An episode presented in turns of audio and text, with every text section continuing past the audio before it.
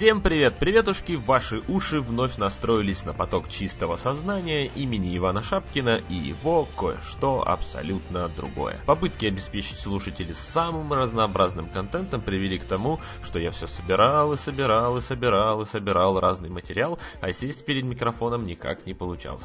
Причем меня тормозил не какой-то очередной слишком долгий сериал, а именно самый первый блок, в котором я невольно хвастаюсь перед вами наличием социальных связей и возможностями посещать различные заведения Санкт-Петербурга, про которые вы, может быть, слышали, но никогда не были. Но вначале, как всегда, обязательная и скучная вводная часть про то, что нельзя обойти вниманием тот факт, что люди замечательно выражают свое намерение, но гораздо хуже следует его притворению в жизнь. Ну, то есть количество людей, желающих донатить к чаду, явно было заметно больше, чем есть сейчас. С другой стороны, в современном мире нельзя жить и ни разу за все время не подвести энное количество людей. Тем более, что я же сам такой.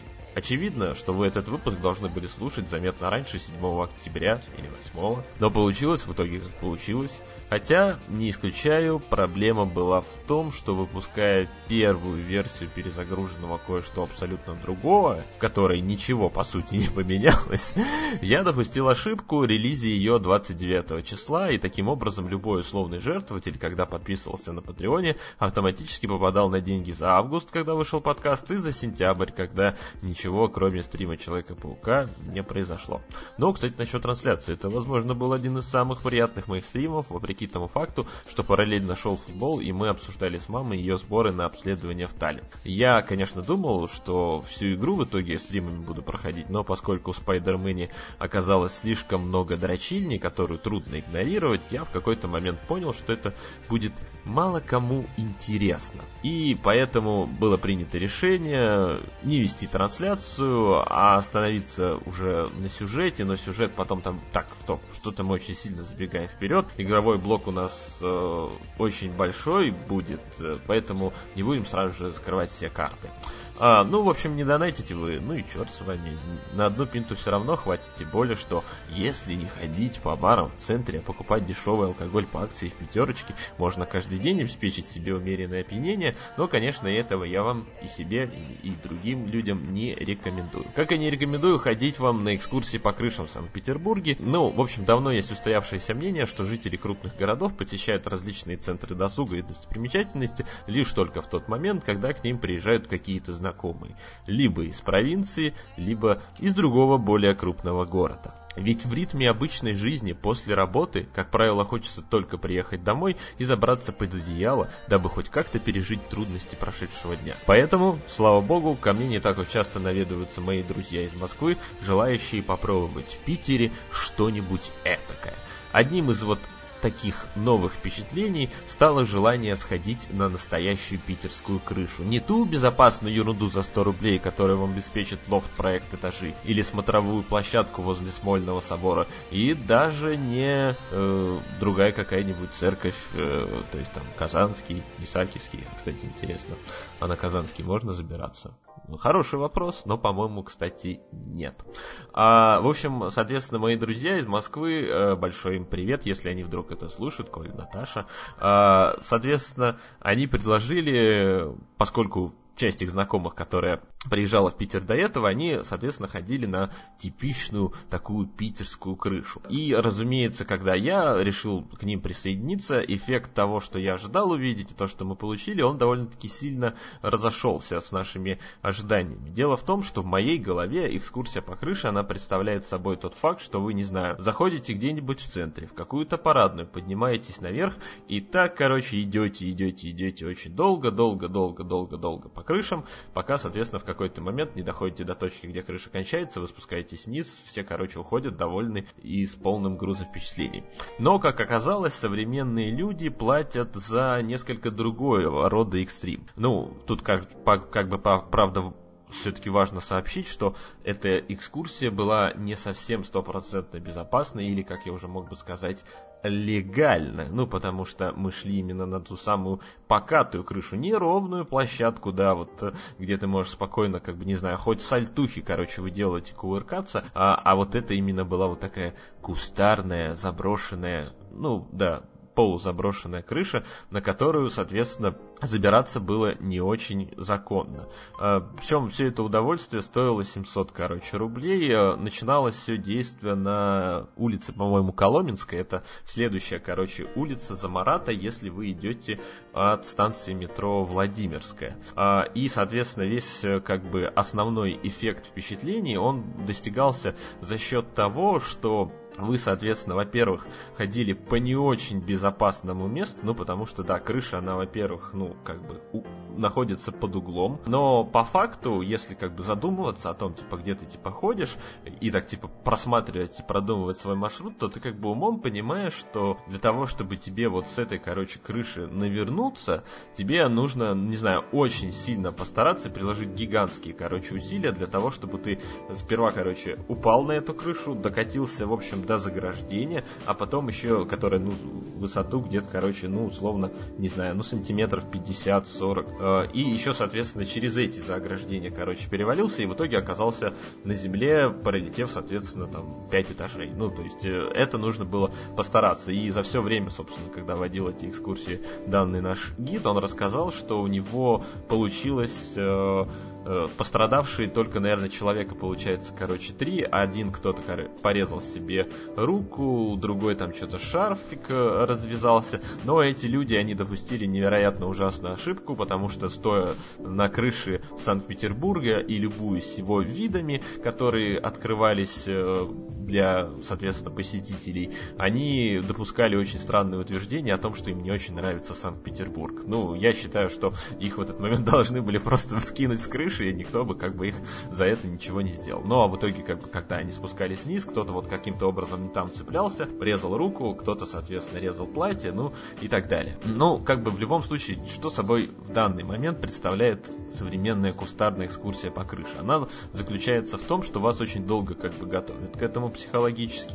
Там нам даже специально, короче, скинули целое сообщение о том, что вот, если у вас там есть какие-то, короче, психологические проблемы, на крышу, возможно, лучше не ходить, Э, ну и как бы на самом деле, если ты взглянешь как бы на снимки, вот там передвижение людей, как они вот э, передвигаются, соответственно, от входа на чердак до там условного дымохода, потом до следующей, короче, безопасной зоны. И, конечно, поначалу впечатление такое, что ты такой, бля, да я же не настолько что тупой, мне же еще жить охота, я ни, ни за что на свете не хотел бы оказаться в такой ситуации. Но я такой подумал, что это будет очень интересный новый опыт, и в принципе так оно отказалось, только этот опыт не должен был стоить столько денег, потому что, ну, если смотреть как бы объективно на эту историю, то э, наша экскурсия по крыше, она заключалась в том, что мы э, зашли через одну черную парадную, причем вот черная парадная, вот как она есть, вот старая, просто э, там дико, короче, темно, свет не горит, валяется, короче, куча мусора. Странно, что мы там не нашли шприцов, но они наверняка там, короче, были, и крыс дохлых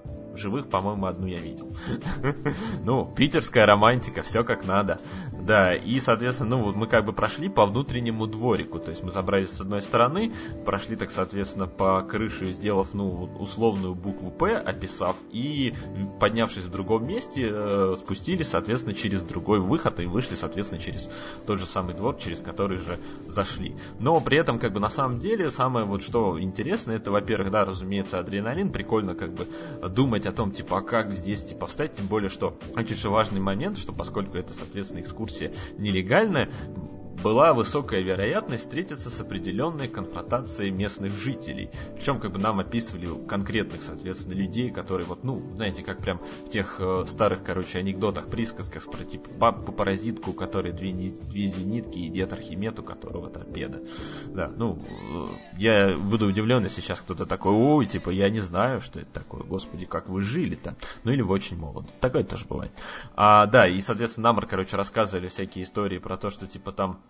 какие-то бабки на них там все орут, кричат о том, что, соответственно, вызовут милицию. Но как бы у этой так, у, этих э, всех вещей есть э, отличный способ решения, короче, проблемы. Это просто, короче, игнорировать. Потому что если, ну, это как, э, не знаю, условные как бы буллинги, когда для тебя пытаются, короче, чем-то задеть, а ты не реагируешь на это самое задевание, соответственно, человек, он видит, что не производит на тебя эффекта, и он в какой-то момент успокоится. И также было примерно в том случае, который нам описывал наш соответственно, экскурсовод, который рассказывал, что типа вот тут как-то, короче, кричал на бабку, мы просто ходили, не обращали внимания, и в какой-то момент она такая, так вы что, меня не слышите? И, и короче, взяла, перестала, соответственно, орать. Были, правда, кстати, и гостеприимные жители тоже, которые там говорили о том, беспокоились за нас, говорили о том, что типа вот, а может быть, типа спуститесь, или там э, приходите к нам на чай, или что покрепче. Но в нашем случае, в нашем случае, э, к сожалению, или тоже к счастью, ничего подобного не произошло, хотя как бы казалось, что мы, ну, условно навели там шороху, потому что когда мы, соответственно, спускались, я заметил, как там типа нервничал наш гид и такой хватался за голову, когда там типа слишком громко переставляли ноги по этой, соответственно, покатой крыше. Там же еще типа специально нужно так все сделать, наступать не сами как бы фанерные листы, потому что фанерные листы, они дико, сука, скользкие, а нужно было, соответственно, наступать именно на швы. А если ты наступаешь на фанерный лист, то ты, во-первых, оказываешь, ну, как бы есть риск съехать немножко, а во-вторых,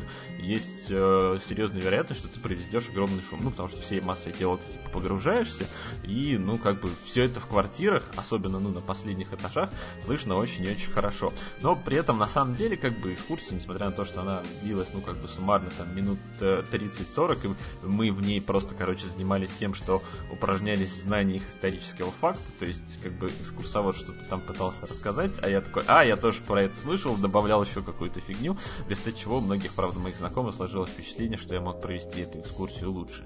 Но я на, на это все-таки не претендую. Тем более, что, ну, это вот именно экскурсия, она работала за счет антуража, и, как сам нам впоследствии, собственно, признался наш гид, о том, что, э, как бы, ценность, э, собственно, его в большей степени заключается в том, что вот у него вот есть э, ключи к разным, соответственно, парадным доме, которые позволяют ему проводить, ну, различные, соответственно, мероприятия. Плюс, как бы, этот чувак, он э, за свою условную э, экскурсоводческую жизнь провел, получается, где-то, он сказал, э, больше там пяти с чем-то э, тысяч э, посетителей, но при этом очевидно, что они не все ходили на крышу, а то, что у него типа есть там несколько дополнительных туров, один вот, соответственно, по парадным и подъездам, э, точнее не парадным, а по парадным и дворам Санкт-Петербурга живописно. Ну, вот как, например, типа вот вы идете по условному Жуковскому, можете свернуть, а там, соответственно, у вас внезапно э, мозаика или граффити, да, граффити из э, Руслана и Людмилы,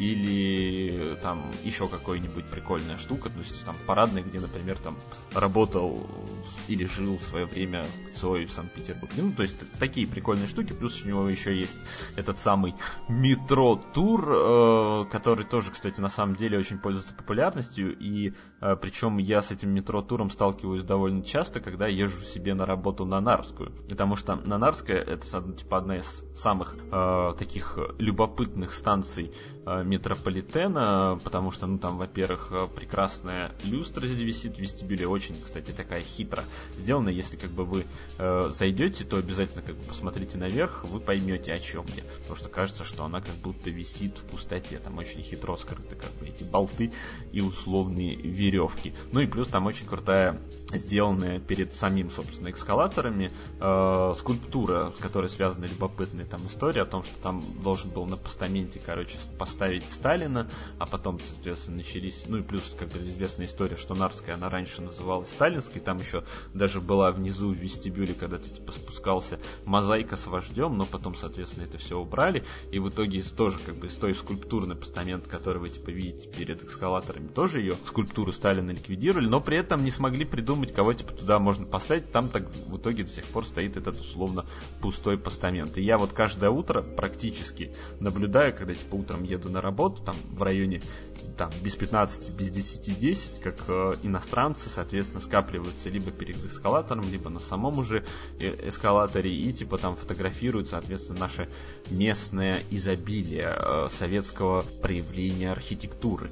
Причем они очень, всегда очень смешно это получается, то что они никогда не встают практически именно на правую часть, а все время как бы по обе стороны стоят, что как бы очень сильно мешает обычным, соответственно, петербуржцам, которые там спешат на занятия или на работу, и они вот все время с этим, короче, сталкиваются. И я еще про себя все время шучу, что, типа, вот там, типа, сколько они фотографируют все вот эти штуки, интересно, на скольких я уже был снимках сделан. В скольки, типа, коллекциях слайдов, типа, когда вот там приезжают эти условные итальянцы, испанцы, ну, потому что там часто вот именно как раз вот эта группа фигурирует э, европейцев, которые, типа, приезжают такие домой, ну, давай, смотри, короче, фотки, что я, типа, в Питере наснимал, и там я такой суровый еду на работу. Такой, бля, в офис надо ехать.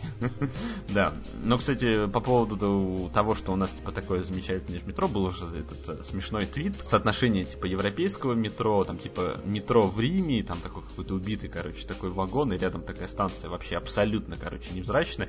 И там, типа, для сравнения, соответственно, метро в Санкт-Петербурге, по-моему, это был... Кстати, не помню, какая это была станция, может быть, Автово. Но по поводу, кстати, Автово уже есть, типа, смешная шутка из гоблинского перевода про два и кольца, там же было типа смешно, когда типа хоббиты такие типа спрашивают, типа Арагорн, типа куда мы идем, и типа подразумевало, что они вот идут э, в эльфийский этот городок, забыл название, э, ну имеется в виду, как он в оригинале звучал, а там было очень смешно, что когда они такие типа туда приехали и такие просыпаются, на следующий день смотрят, такие, ох, типа здесь так красиво, прям как в метро Автово. Да, вот такая, короче, была любопытная шутка. Ну, в общем, э, мне показалось, что экскурсия по крышам была любопытной, но только с точки исключительно экстремальной точки зрения того, что тебя, на тебя могли наорать, как будто ты, не знаю, пробрался в чужой двор э, и крал там типа яблоки, и тебе на самом деле эти яблоки кислые нахер не нужны были, тебе было просто вот интересно убегать там от какого-то орущего на тебя деда. Э, ну так, кстати, мне вот прям реально вспомнилось детство, там типа с попытками типа э, заигрывать с взрослыми, которые тебе не могут ничего ответить, и ну как-то как-то как-то это неправильно. Плюс было очень смешно, что я единственный, кто догадался из своих типа знакомых принести с собой строительные перчатки, поэтому ловко лазил там между э, труп и прочих конструкций, такой цепляясь там за провода, за те, которые, разумеется, можно было цепляться и э, без риска себе порезать руки или занести какое-нибудь заражение. Ну, в общем, да, любопытная история, но мне кажется, что все-таки в Питере, возможно, есть какие-то другие, любо... более такие приятные интересные экскурсии по крышам, но вот меня вот сильно удивило, что вот этого парня прям так рекомендовали, но, возможно, это было связано с тем, вот, что люди такие, знаете, которых вытаскивают из условной такой полубезопасной среды, там типа серого э, стеклянного офиса коворкинга, и вот типа такие, а вот здесь мы сейчас тут будем заниматься правонарушениями. Да, ну, это забавно. Другая забавная история случилась со мной, когда я с теми же самыми нашими знакомыми сходил на Санкт-Петербург Open. Это, если кто не знает, э, теннисный турнир, который проходит в Санкт-Петербурге уже, по-моему, чуть ли не 10 лет, а, но не сказать, что он как бы был сильно популярен среди а, жителей города или что типа там кто-то им так, так активно интересовался, но э, я в свою, за свою жизнь на самом деле очень всегда хотел попасть на какой-нибудь, короче, теннисный матч или турнир, потому что э, по телеку это выглядит довольно-таки любопытно и интересно, как это все смотрится, соответственно, вживую. Без, без условных повторов, но с попыткой, соответственно, увлечься как-то игрой. И самое смешное, что вот наш патрончик э, Дима Князев, он мне, кстати, предлагал эту историю о том, чтобы сходить на теннис, тем более, что удивительным образом, видимо, понимая всю, ну, не тяжесть, а именно сложность проведения такого мероприятия, а, там, соответственно, организаторы, они выделили такую историю, что там некоторые билеты на места, они стоили ровно 0 рублей. Или в некоторых случаях 100. Ну, то есть там, понятно, были какие-то условные там VIP места и тому подобное, но которые там стоили там 4 там, или сколько тысяч, но при этом как были вот такие условно ну, халявные билеты, которые можно было вот приобрести и спокойно там ходить э, чуть ли не всю неделю или сколько, ну, почти, он, по-моему, кстати, чуть больше недели идет, и смотреть, соответственно, теннис, теннис за, ну, вот, качественный, на самом деле, теннис за вот какие-то смешные, соответственно, деньги. Причем там вот эта э, штука, она начиналась, ну, чуть ли не там в середине, короче, дня и шла чуть ли не до глубокого вечера. Ну, то есть как, там получается основная сетка турнира, она, как правило, начиналась в 3 и заканчивалась где-то там в районе 10 вечера. И, разумеется, на нее, собственно, саму мне попасть не удалось, ну, потому что, во-первых, она попадала на рабочее время, и я как-то не очень сильно горел желанием, э, хотя, как бы, свалить из офиса всегда приятно пораньше, для того, чтобы, типа, там, посмотреть на игроков, большинство из которых я не знаю, хотя, как бы, там и присутствовали более-менее известные личности, вроде, там, условного Михаила Южного или Багдадиса. Кстати, Багдадис мне всегда нравился. Классный был, короче, игрок. Я, к слову, на самом деле теннисом не сказать, чтобы сильно, типа, увлекаюсь. По-моему, переломный момент был, когда я сказал себе, что, типа, да, теннис еще, типа, ок, можно смотреть. И я тут же там за условный один, короче, матч разобрался, типа, в правилах, как он все работает и зачем. Это была, по-моему, победа Марата Сафина на Australians Open. Это, по-моему, был первый, наверное, случай, когда, типа, наш теннисист выигрывал турнир Большого Шлема. А, причем, по-моему, он самый как бы важный матч у него был, по-моему, все-таки не в финале, а в полуфинале, где он, короче, обыграл Роджера Федерера. Возможно, я, кстати, путаю, типа, ничего такого, я, типа, все э, как бы переврал, и в финале он с ним играл. Но я, как бы, помню, что вот именно я смотрел, короче, матч с Федерером, который, типа, уже был известен, как бы, счет, э, и, но все равно, как бы, было очень дико интересно наблюдать, как бы, за игрой, такое, как бы, напряжение. И, конечно, когда, типа, он выиграл, все, типа, поняли, что, типа, ну, это будущий победитель, как бы, всего турнира. Кстати, про Южного тоже есть такая забавная история, что помнится, когда типа мы играли на Кубке Дэвиса. Соответственно, там у нас травмировался основной игрок, ну, типа, сборной России. И, соответственно, его вышел заменять э, Михаил Южный, который, про которого, короче, никто вообще до этого не знал. И все, типа, думали, что, типа, это вообще какой-то no name, сейчас мы все сольем, все проебем. У него даже, короче, коленки тряслись, когда он, соответственно, выходил на корт.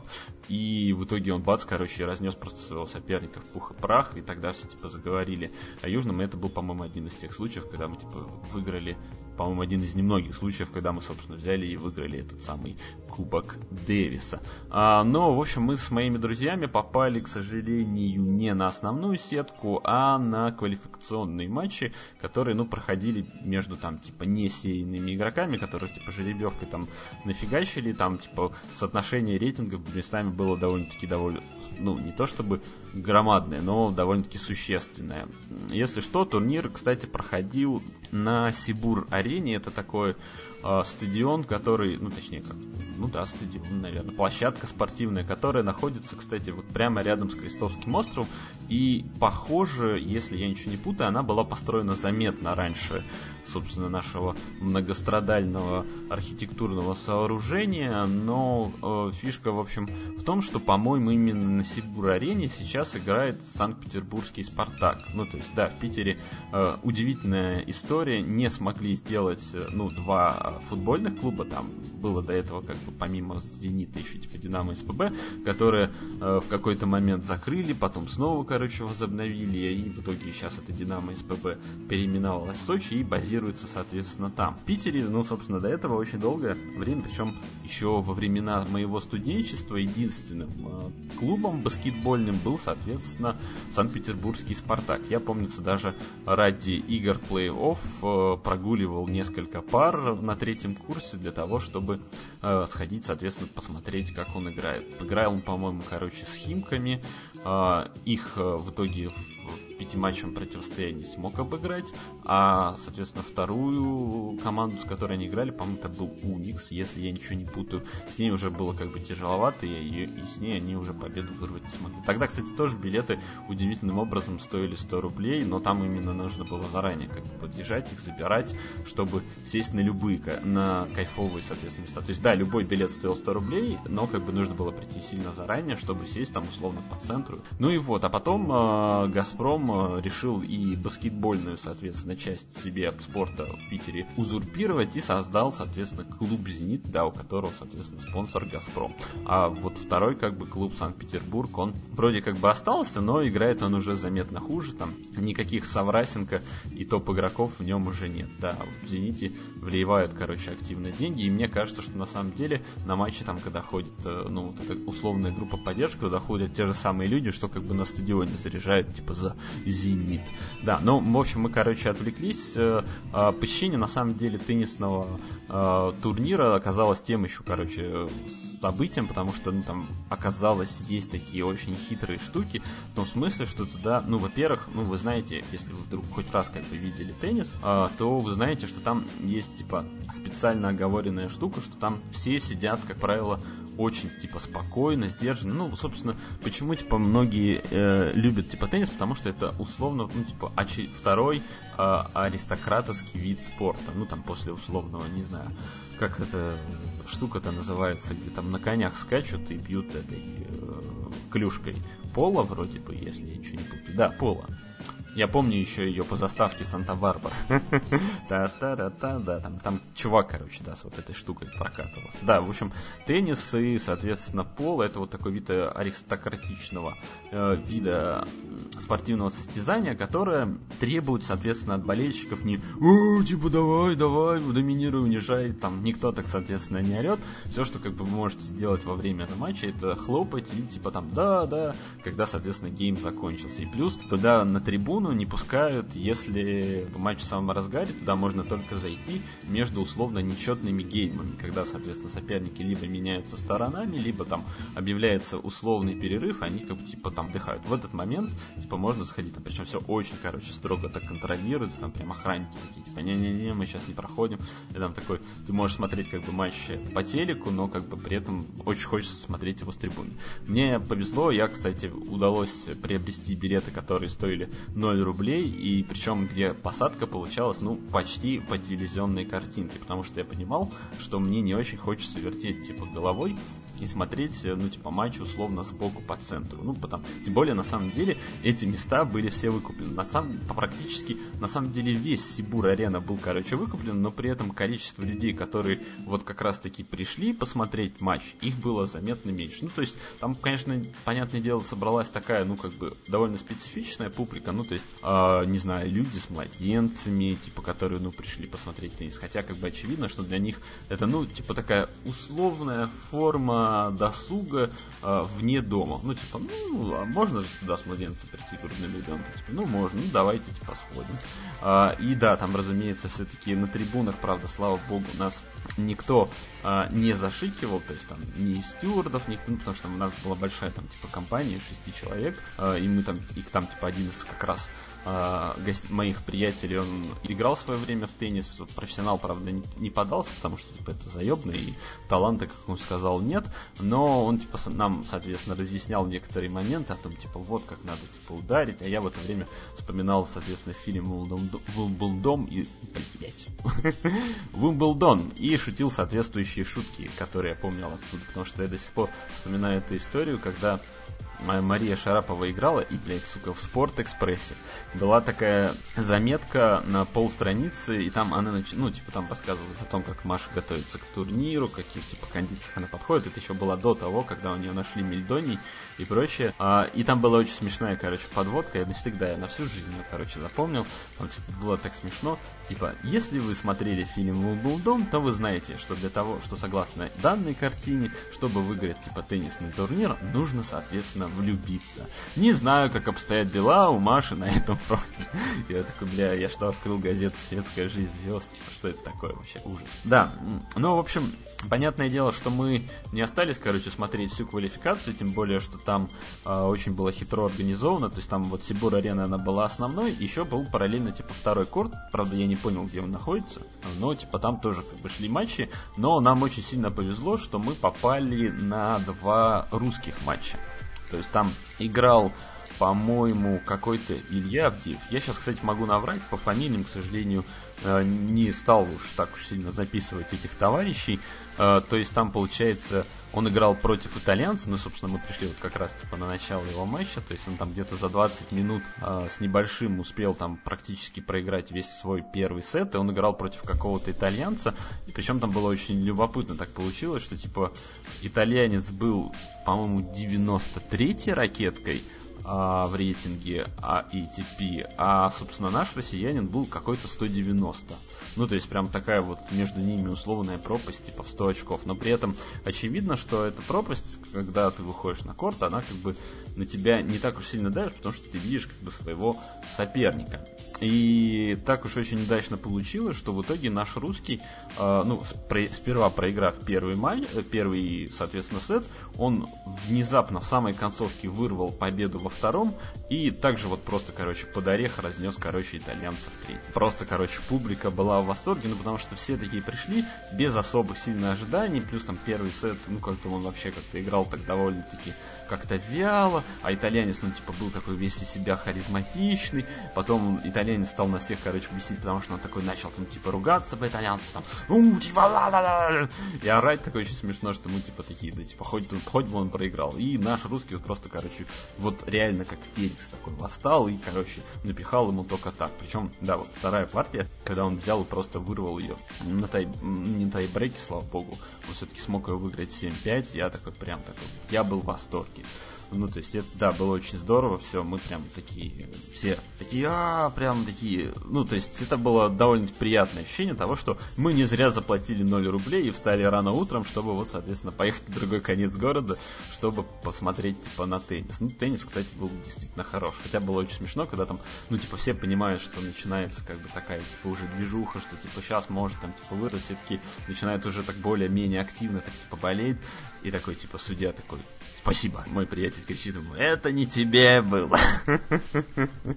Да. А второй матч, кстати, тоже играл э, русский, и причем это была такая, типа, славянская бита, потому что он играл, короче, против белоруса. Ну, там в этот раз соотношение рейтингов было более такое близкое, там тоже какой-то 90 какой-то против 90 какого-то, э, и он играл против белоруса, да, как, как я уже сказал, но, к сожалению, этот матч получился не таким захватывающим интересным, потому что так уж получилось, что русский отлично играл. Вот плохо, что я не запомнил эти фамилии, не записал их себе на бумажке. Ну, блин, если бы видели мои шоу-ноты, которые, типа, два листа блокнота с двух сторон исписаны, вы бы, наверное, так не говорили. Да и, навер... да и, наверное, вы сейчас видите, как бы, хронометраж этого выпуска. Тем более, что вот сейчас идет 30 минута записи, а мы только обсуждаем второй, ну, то есть первый блок, второй пункт из него. Ну, то есть понятно, что я должен допускать какие-то а, такие оговорки по фактике и прочее. Я типа здесь начинаю оправдываться. Я не оправдываюсь. Просто чтобы вы понимали.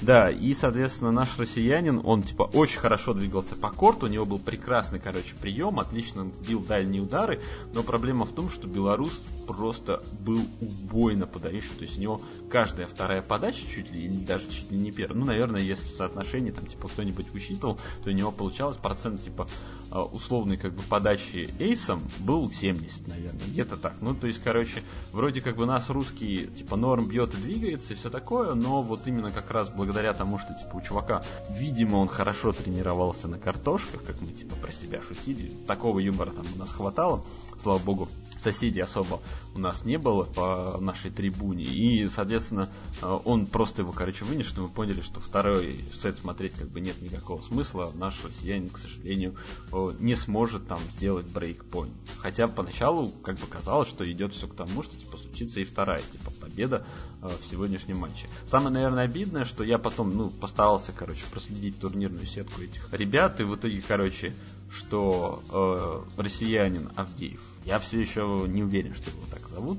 Он, короче, взял, короче, просрал во втором матче другому итальянцу, ну, то есть на следующий день. А белорус тоже прослал какому... А, он, по-моему, прослал австрийцу. Ну, то есть, как бы все вот эти ребята, они в итоге не стали никакими ни звездами, ни там не закрепились. Но самое, наверное, больше обидно это тех, за тех людей, которые пошли вот на основную, соответственно, сетку э, ради там вот этих самых э, условных звезд, потому что э, Михаил Южный как бы объявил заранее до этого, что типа это условно его последний большой, короче, турнир, и он там, по-моему, вылетел то ли в первом круге, то ли тут же во втором. Но я это определил очень легко по радиостанции «Максимум», где, соответственно, ну, во время рекламных блоков очень активно, собственно, Санкт-Петербург Open рекламировали, и там все было очень так смешно, они так все время, когда, как бы, когда только начинался турнир, когда он еще так шел, разгонялся, они типа говорили, типа, последний матч, там, типа, Михаила Южного на теннисном корте, и хоба проходит третий день турнира, уже наступает, идет снова, короче, реклама, и уже ставка без Южного, что как бы намекает на то, что, соответственно, Михаила Южного там уже нет. Но меня, конечно, больше всего поразила вот эта история с тем, что люди понакупали билетов, и никто, сука, не пришел на эти матчи, собственно, посмотреть.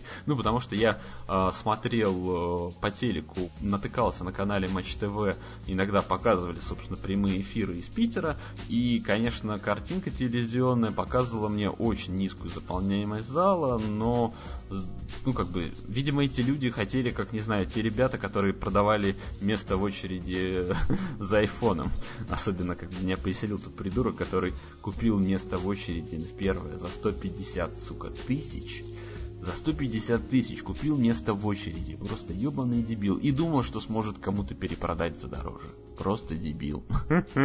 Да, в итоге он такой зашел и вышел. Ну, то есть он показывает, как он заходит в магазин и не покупает ничего и уходит. А, просто такой. Ну, немножко как бы берет злость. Плюс, на самом деле, мне вот вся вот эта движуха с тем, что, во-первых, да, билеты стоили всего ничего, что, типа, ну, явно, типа, организаторы надеялись, что, типа, будет полные трибуны э, и все такое, типа, имидж тенниса поднимется. Ну, это, конечно, очень надо было постараться, чтобы имидж тенниса поднялся, учитывая всю нашу спортивную историю, там, с Мельдонием и с прочим. Я, помню, на самом деле думал, что нас теннис может подняться, и он, кстати, наверное, был в какое-то время э, на условном как раз подъеме. Это было время, когда наши две россиянки разыгрывали турнир э, во Франции. Забыл, кстати, он, то есть я помню, как называется US Open, Wimbledon, а как называется турнир Большого шлема во Франции? Не помню. И там, соответственно, в итоге в финале играла Анастасия Мыскина и Елена Дементьева. Причем почему-то, э, как я понял, подавляющее да, большинство, оно болело именно за Дементьеву, может потому что они типа читали более привлекательные и стереотипные, типа блондиночку такую, а я почему-то, кстати, вот болел за Мыскину, ну да, она мне как-то внешне больше привлекала, и в итоге очень сильно радовался, когда она в итоге, собственно, разнесла Дементьеву в финале. Да, в общем, это было приятно. Но, кстати, был, я, кстати, понял, почему, собственно, наши билеты обошлись мне в 0 рублей. Причем, знаете, там вот реально место вот прям середины, середины боковой трибуны, ты вот прям сидишь, ну, условно, вот за теннисистами на уровне вот, практически телевизионной камеры. И я не понял, почему, типа, билет стоил 0 рублей, а, типа, условно, чуть выше, там, на 5, 6, 7 рядов они стоили 100 рублей. А потом, как выяснилось, ну, когда ты вот сидишь какое-то определенное долгое время в Дионе, то ты замечаешь, что тебе, сука, в глаз активно слепит, короче, прожектор. И я понял, в чем как бы была фишка, что типа там вот то место, ты вот реально там как будто под лампой сидишь, э, которая в тебя еще, соответственно, слепит, помимо того, что слепит, еще и греет. И, соответственно, да, такое место, ну, не гоже, типа, продавать за деньги. Хотя я уверен, что если бы это был какой-то вот условно звездный крытый турнир, ну, имеется в виду крытый, то, что не под открытым небом, то как бы и за это место бы зарядили нужное количество денег. Но, в общем, если честно, было довольно-таки приятно и любопытно. Жаль, конечно, что все это не получилось продолжение, в том смысле, чтобы я мог потом говорить, что типа, а я вот видел начало карьеры, победного пути вот того парня, который выиграл итальянца, или, ну или хотя бы, да, условного типа белоруса. Но там, видимо, потом все-таки начали подключаться ребята из более высокого рейтинга или более, условно говоря, скилловые. Да, ну, кстати, а, что еще вам могу рассказать? Ваша любимая рубрика о том, чтобы поесть в Санкт-Петербурге. Или выпить, или затусить. А, ну, в общем, как я на самом деле вам и случайно, мягко говоря, анонсировал, я очень хотел в прошлом выпуске добраться до того самого третьего лофта в Санкт-Петербурге. Ну, формально же получается их на самом деле четыре, потому что хитрые этажи назвали себе, ну, забрали себе это звание лофта как раз-таки, по-моему, чуть ли не самыми первыми, а, но, по-моему, Голицын лофт появился раньше. Соответственно, у нас получается в Санкт-Петербурге таких вот условных креативных пространств которые вот используются, потому что там типа можно э, затусить на целый, короче, день и получить там типа прорву впечатлений, но только вот условный Голицын лофт, он подразумевает впечатление именно в плане потребления алкоголя и тусыча, а там лофт проект этажи, творчество, креатива, и он, по-моему, закрывается после 10 или 9. А, да, и, соответственно, есть еще Кооп Гараж, который находится на Гороховой улице, а есть еще, соответственно, Берт Гольц центр, который находится на улице, по-моему, Гражданская. И я бы сказал, что вот из всех вот проектов, где вот я был подобного рода, он мне понравился больше всего, потому что он, ну, больше всего напоминает именно такое цивилизованное место.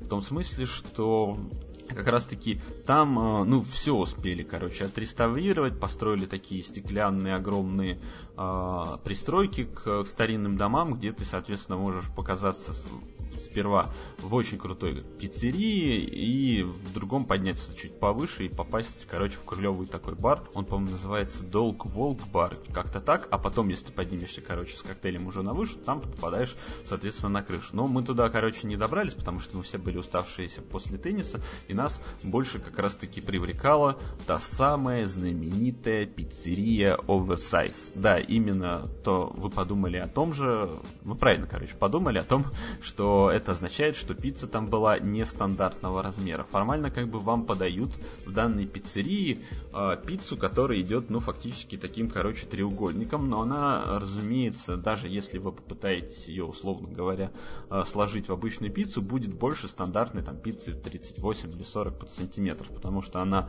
получается, ну, в условную длину 65, а в ширину 55, и весит она где-то ну, средняя, там, типа, усредненная, согласно их меню, типа, э, пицца на вес полтора килограмма и должна, по идее, насытить трех-четырех человек. То есть, если вы, условно, туда приходите на свидание, то вам вдвоем хватит, как бы, этой пиццы вот просто, короче, за глаза, и вторую заказывать лучше не стоит. Ну, потому что мы вот э, взяли, нас было, ну, почти 8 человек, э, и мы, соответственно, взяли себе две пиццы, и, как бы, они разошлись достаточно, она разошлась достаточно быстро, но она была питательной, просто вот, не знаю как, там, по-моему, сказали, что где-то 3000 калорий в них, что ли, или килокалорий. Не суть. Я не считаю эти вещи, но мало ли вы вдруг считаетесь, и, конечно, это вот прям очень клевое такое заведение, причем оно до, достаточно сильно уже в Санкт-Петербурге распиарено, вот мы, соответственно, туда пришли, где-то минут через 30, благодаря тому, что я успел забронировать столик, там за нами пришла такая огромная, короче, группа из индусских, короче, туристов, которые, видимо, не захотели пойти в, в, в Мумбаи, и они, короче, причем такие видели, что, ну, там остались только столы там на минимальное количество человек, и нет, они такие взяли и распределились между ними, и, типа, тоже, как бы, стали ждать своего заказа заказа. Ну и да, разумеется, поскольку эта пиццерия предполагает, что она подает вам продукт, который, ну, не соответствует условным как бы нормам, разумеется, у них э, есть э, такой типа пункт в меню о том, что типа ты можешь заказать пиццу только себе на одного э, и попытаться, короче, съесть ее сам, но как бы за ограниченное количество времени, то есть специально приносят, короче, такой таймер на 20 минут, ну, как, знаете, вот это для, для готовки такой смешной, как был в фильме вот эта э, форма воды, который использовала Салли Хокинс для того, чтобы успеть подрочить в ванне и сварить яйца. А, да, я снова вам напомнил об этом замечательном фильме. А, да, и, соответственно, ты как бы, если успеваешь съедать, то ты за нее не платишь и можешь вообще как бы жрать в ресторане весь день, что хочешь, как бы все это будет бесплатно. Но при этом, если ты не уложишься в условный, короче, таймер, то ты платишь за пиццу двойную цену. Ну, а стоят они, разумеется, где-то чуть больше, по-моему, тысячи. Э, ну, там зависит, разумеется, короче, все от начинки, и там они прям самые, короче, разнообразные. Мы взяли как какую-то э, суткой, по-моему, и вторую острую. Причем острая была такая прям вообще огонь, огнище. То есть после нее так вообще просто такой, еще, пожалуйста, там это пиво, пожалуйста, быстрее, еще пиво, а то типа рот разъедает и губы. А, да, но еще, кстати, у них, если что, ну помимо там, разумеется, вегетарианской, еще у них есть именно сладкие пиццы. Ну, то есть э, вот та сутка у нее был какой-то очень такой специфичный соус, который напоминал по вкусу, ну, не шоколад, разумеется, но вот что-то вот такое м-м, сахарное. Да, но при этом как бы он не был таким приторным, то есть вкус был замечательный, вообще начинка прям прекрасная, но при этом, разумеется, у этих товарищей у них были еще причем чисто сладкие пиццы. Если вот вы условно туда заварите большой, короче, компанией, то как бы ваш выбор это вот одна обычная традиционная, короче, какая-нибудь там мясная, там кукуруза с ананасами, например, а, или и вдобавок, соответственно, к ней можно заказать сладкую. Я вот потому что на самом деле очень хотел посмотреть, как она типа выглядит и какая она на вкус. Вот у них, по-моему, была одна называлась шоколадная, другая клубничная. В шоколадной там типа был банан, киви, ананас, клубника, что там еще, место и маскарпоне. не знаю, что это такое, но как бы уже как бы ты такой прям... А, шоколадная она называлась, потому что там был соус шоколадный. Клубничная она представляла примерно из себя то же самое, только там как бы вот условное связующее звено между этими элементами было клубника, и я думаю, что это очень типа вкусно. Ну и там очень забавно они так типа писали каждой пицце, что типа к ней лучше пойдет, типа вот это полусладкое красное вино, или, соответственно, там, не знаю, латте или раф, ну или там, если там пицца, она мясная или острая, то там какой-нибудь более там крепкий алкоголь, пиво или что-нибудь еще. Да, ну, в общем, место, короче, довольно-таки прикольное, э, реально, да, вот прийти и затусить самое то. Причем, на самом деле, вот как я уже сказал, но мне больше нравится, понравилось из всех мест, которые я был. Причем я на самом деле не успел же там, типа, обойти все условные, короче, заведения. Э, тем более, что там их не так, чтобы уж много. Там, по-моему, рядом есть еще парикмахерская, если я ничего не путаю. Э, но, в общем, да, любопытное как бы место. И плюс, ну, оно, она лучше всего, наверное, подходит в качестве такого э, заведения, где, я не знаю, вы могли провести какое-нибудь светское мероприятие. Ну, то есть вот у меня, по-моему, один знакомый там как раз праздновал свою свадьбу. И, ну, как бы это вот прям идеальное такое место для э, Тусыча. Причем, как бы ты, ну, то есть это не та вот та самая история, когда, знаете, вы снимаете там пол ресторана, сидите там в какой-то условной VIP-комнате, э, но при этом, как бы, вы слышите, что происходит там, типа, снаружи. Это вот как раз то место, где вы заходите в арку и отдаляетесь от всего, короче, вот э, центра и, типа, других людей, а все, как бы, происходит рядом и вокруг с вами. Ну да, очень хорошее место, плюс там еще рядом, если идти к ней, соответственно, от Сенной площади, есть довольно-таки любопытная, короче, португальская кофейня, где продают э, за немножко, да, такую драконовскую цену, 70 рублей, португальские пирожные. И они просто на вкус дико обалденные, вот просто невероятно. Я забыл, кстати, как она называется, но место очень-очень толковое, и всем дико его рекомендую. То есть даже если вы там условно не зайдете в пиццу оверсайз и не, не, не, не соблазнитесь бергоценцем, обязательно на той же самой гражданской улице постарайтесь найти кофейню, где подают португальские пирожные. Я забыл, кстати, как они называются, называется, возможно, пасты де лабьем. Да, это они, именно. Пасты де лабьем. Отличная штука, дико всем рекомендую. Уверен, что Егор, когда ездил в Порто, тоже их много очень сильно попробовал. Ну, потому что, собственно, мои друзья, которые ездили в Португалию в прошлом году, они вот как раз-таки рассказывали, что они вот случайно заметили как бы эту кофейню, и такие типа, ой, ну давай типа попробуем. такой думаю, да вот, наверняка типа какая-нибудь херня на русской почве, что типа там пытается воссоздать знаменитый португальский вкус, но на деле там типа э, окажется, что он вполне себе такая обычная рядовая херня, а вкус оказался тот же самый. Да, в общем, да, за занятное, короче, место. Затем у нас сейчас идет рубрика, где вы могли бы выпить. Э, да, удивительная история, я вот как-то все время открываю здесь какие-то бары. Не то чтобы я подписан на издание в Village, но, как я кажется, по-моему, возможно, упоминал, у меня есть знакомые, которые в свое время, когда Village еще был только на ходу, и, знаете, люди были готовы писать комментарии на сайтах под статьями, они, соответственно, э, очень активно вычитывают данные издания и очень любят иногда порекомендовать какое-нибудь новое заведение. Но для того, чтобы доказать, что данная рубрика не является проплаченной, здесь впервые будет заведение, которое я не рекомендую вам посетить. Вот так вот. Да, ну просто, короче, мне оно не заплатило, и я решил его обругать.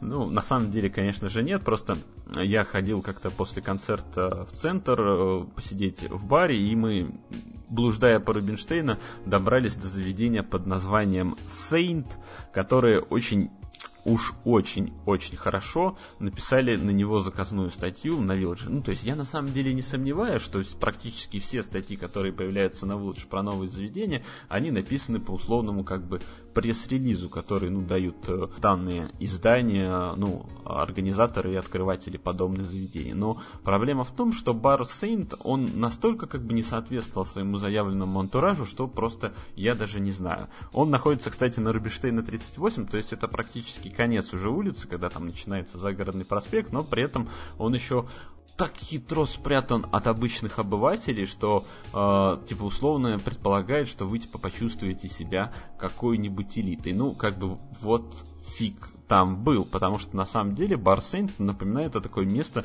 э, которое э, у меня ассоциируется вот как раз с ужасными московскими барами, где все как-то слишком громко, нет никакой условной, знаете, атмосферы приятного заведения и ощущение того, что как бы здесь все сделано как надо. Причем самое смешное, что бар типа называется Saint, они его типа так назвали в честь того, что они позиционируют себя как э, как раз таки бар, который открылся ну, и вдохновлялся в своем оформлении как раз-таки сериалом «Молодой папа» Сарентино. Ну, то есть тем самым молодым папой, Жудом Лоу и прочим. Но самое ужасное, что по факту, когда ты туда заходишь, единственное, что вот, ну, условно, как бы намекает на то, что это вот как-то связано, соответственно, с данным замечательным шоу, это тот факт, что там есть э, неоновый, короче, крест э, висящий э, во втором, соответственно, зале, вокруг которого фоткаются все просто кому не лень. Мы вот реально таки туда заходим, и там, соответственно, такая девчонка такая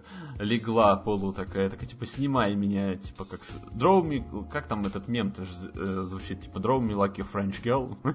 да, она вот при этим самым... Примерно этим самым занималась. А второй зал, он, короче, да, такой, типа, длинный, а, и там, соответственно, играл диджей как, какую-то, короче, чушь музыкальную, которая вот просто долбила в тебя со всех сторон. Там реально, причем не было ни одного места, где такое ощущение, что ты мог вот сесть и спокойно поговорить. Ну, только разве что во втором зале, потому что во втором зале, типа, не было никаких выходов колонки. И мне это реально, знаете, напоминает, ну, вот прям какое-то заведение, в котором не очень сильно заботится о том, чтобы клиенту было комфортно. Плюс там нам принесли какие-то два коктейля, э, ну, то есть моим друзьям, которые оказались, мягко говоря, сильно не очень, причем так, что моя знакомая пошла и попросила им переделать делать. Мне, слава богу, выбрал, что надо, но у меня все равно как бы осталось от него ощущение, как будто есть такой, знаете, бар, тоже достаточно знаменитый на Рубинштейна, но он заметно, короче, меньше, и он, э, ну, условно, я даже не знаю, как сказать, не андеграундный, а есть же такое замечательное слово, ну, люмпиновый или как-то, ну, в общем, короче, такой более приближенный к народу. Называется проходимец. А, там, короче, все достаточно кор... дешевый, алкоголь, туда приходишь чисто, короче, накидаться, поорать в караоке, русская, кстати, по-моему, и как бы благополучно оттуда убраться на бровях домой. А, ну и вот мне больше всего взбесило, что вот бар Сейнт, несмотря на вот эту условную налету псевдоредности, он ничем, по сути, как бы от него не отличался. Да, там не было караоке, да, типа в коктейльной карте с другой стороны можно было увидеть нарисовано Джуда Лоу. Ну, как бы, и что с того? Как бы, ничего, э, ничего, как бы, по сути, не менялось. Ну, то есть, это было какое-то вот заведение, какое-то, которое, наверное, очень скоро, возможно, прогорит. Тем более, да, что в заведение нельзя просто так попасть. Они находятся в арке, которая закрыта, ну, на домофон, и там, соответственно, надо звонить в домофон, чтобы тебе, соответственно, открыли, а при этом, чтобы ты выйти из бара, тебе нужно, чтобы кто-то другой с той стороны как бы зашел со стороны именно Рубинштейна. Потому что кнопки волшебные, которые открывают эти домофонные ворота, я что-то там в темноте не увидел. В общем, да, не очень приятное впечатление. Зато в тот же день удивительным образом я открыл замечательное заведение, которое, как выяснилось, находится на Рубинштейна уже фактически больше года, и называется оно Бар Ортодокс. А, причем по факту э, это заведение тоже как бы обладает какой-то определенной степенью элитности, но там эта элитность, она не пускается тебе в глаза, и ты не чувствуешь, что тебя кто-то пытается здесь, короче, наебать. Ну, по ощущениям, на самом деле, я бы сказал, что это вот условный Диплерс, который находится на Жуковского, напротив бара э, Dead Poets, э, где, соответственно, э, полу, условно, знаете, типа интимную обстановку темную взяли, короче, э, и добавили, добавили, знаете, современных кла- э, класс- класса. То есть там типа провели условный там, не знаю, евроремонт. И ты такой заходишь такой и видишь, что это типа такое, ну вот прям почти элитное, короче, заведение. Причем на самом деле он называется ортодоксом, потому что этот бар, он условно основан на э, рус традициях русского алкоголя, то есть там делают коктейли из как раз таки на основе русского алкоголя, но при этом с претензией на то, чтобы он получил как бы условно мировое призвание. И там все, что как бы делается, то есть все меню, оно замучено на фоне замучено наверное, правильно так сказать на самом деле. А, ну, в общем, как бы все меню, оно составлено так, чтобы э, ассоциировалось именно как раз-таки, ну, реально, короче, с русской культурой. То есть там открываешь там одну страницу, там, соответственно, Антон Павлович Чеков, коктейли там Вишневый сад, Дядя Ваня, Каштанка и типа Три сестры, это сет из трех шотов. Ну, то есть мне кажется, что это замечательно. Ну и там так далее. Чайковский, соответственно, э, с названием его балетов коктейли, Блок, э, еще там кто, Достоевский, разумеется, разумеется, и, по-моему, Шишкин, да, удивительный, кстати, такой набор, ну и, и коктейли, они вот прям такие интересные, все как бы обставлены замечательно, то есть я по ощущениям такой, э, когда я типа туда попал, что вот у меня был такой, ну не то чтобы диссонанс, а именно как раз я такой пытался собрать себя в голове противоречивые впечатления о том, что, а, какой ужас, я не видел бар, который находится самое смешное, блядь, на Рубинштейна 2, то есть реально сразу же за Макдональдсом нужно свернуть налево в арку, и вы попадете типа в самый лучший бар, ну типа в один из самых лучших баров на Рубинштейн. Я по факту, я вот сейчас пытаюсь вспомнить, ну, типа, где я, типа, был на Рубинштейна. Я там, слава богу, изучил ее не всю, там же, получается, по последним данным, ну как последним, одним из последних данных значится, что есть всего, всего, да, я так в кавычках говорю, 54, получается, заведений, я там был, ну дай бог, наверное, в 6-8, ну ладно, может быть 10. И вот, соответственно, ортодокс, он прям мне запомнился и понравился больше всех заведений, из которых я там, типа, был. То есть никакой панк брю, ни Poison даже, типа, в самые лучшие времена, ни условный там, типа, Молис, ну, типа, кому тебе сейчас условно нужен Молис? Только если ты не пришел туда посмотреть под пиво футбол. Да, и, и специально пришел заранее, чтобы получить э, виски их из бочки дешманский, да, бесплатный. А, да, это вот реально прям вот такое очень хорошее элитненькое заведение, в котором ты себя чувствуешь, ну вот прям вот именно условно, короче, э, в классном месте и где тебе подают вот то, что ты реально хочешь. Но я, по-моему, правда, в тот момент, поскольку уже был изрядно поднабравшийся, меня хватило только на коктейль, короче, «Спящая красавица», который, правда, у этих ребят позиционируется как э, такой, типа, ну, условно, для людей более лирически настроенных, и мне, мне это, конечно, повеселило, но он реально был очень хороший. Там, по-моему, тыквы, ликер ромашки и российское шампанское, но при этом по вкусу просто пальчики оближешь. Замечательное, короче, заведение, дико-дико вот всем просто рекомендую. Невероятная штука. Будете на Рубинштейна, просто вот обязательно туда сходите. Я еще причем очень сильно расстроился, что я раньше про это заведение не слышал, потому что за неделю до этого ходил по этой же самой Рубинштейна со своими друзьями, и мы что-то как-то как неприкаянные там что-то ходили, а там от Пойзона, где типа было супер уныло, мимо Панк прошли, я такой типа, ну может быть типа в условную грюмочную это будет нормально, заходим, а там типа там просто просто, короче, толпень народа, а рядом, короче, запах мочи, и какой-то чувак в отключке, короче, валяется. Я такой, ну да, интеллигентная улица, вот прям, прям все как надо, да. А вот ортодокс, он вот замечательное, классное заведение, я прям, прям в восторге, вот дико всем рекомендую. Никто не заплатил, выпил один коктейль, посмотрел на меню, а, выпил, ну да, попробовал, разумеется, коктейли своих знакомых, ну вот просто идеально идеальнейшее место, классно, всем рекомендую, обязательно сходите, то есть это лучше даже, ну, условно, условно лучше Голицына лофт, но как можно быть лучше заведения, которым спрятано 100 заведений, ну, как бы это, это уже на моей стороне грехи. С другой стороны, я вот тут упоминал, что я, типа, был после концерта а, на Рубинштейна, а что это был за концерт, потому что, ну, как же так, типа, Ваня и вдруг не сходит куда-нибудь еще посмотреть на что-нибудь. В прошлый раз я на самом деле у меня есть такая типа теория о том, что э, она складывается больше из такая, это типа попытка доказать от обратного. В том смысле, что э, долгое время после того, как я вот, соответственно, перебрался из Норильска в Санкт-Петербург, у меня сложилось такое странное немножко впечатление о том, что э, ну, а, отечественная музыка, она довольно-таки херовая ну, точнее как, возможно, это было по большей части связано с тем, что тогда я слушал всякое типа, говнарское э, штуки, типа, не знаю, тараканы, наив, 3.15, король и шут, кто не без греха.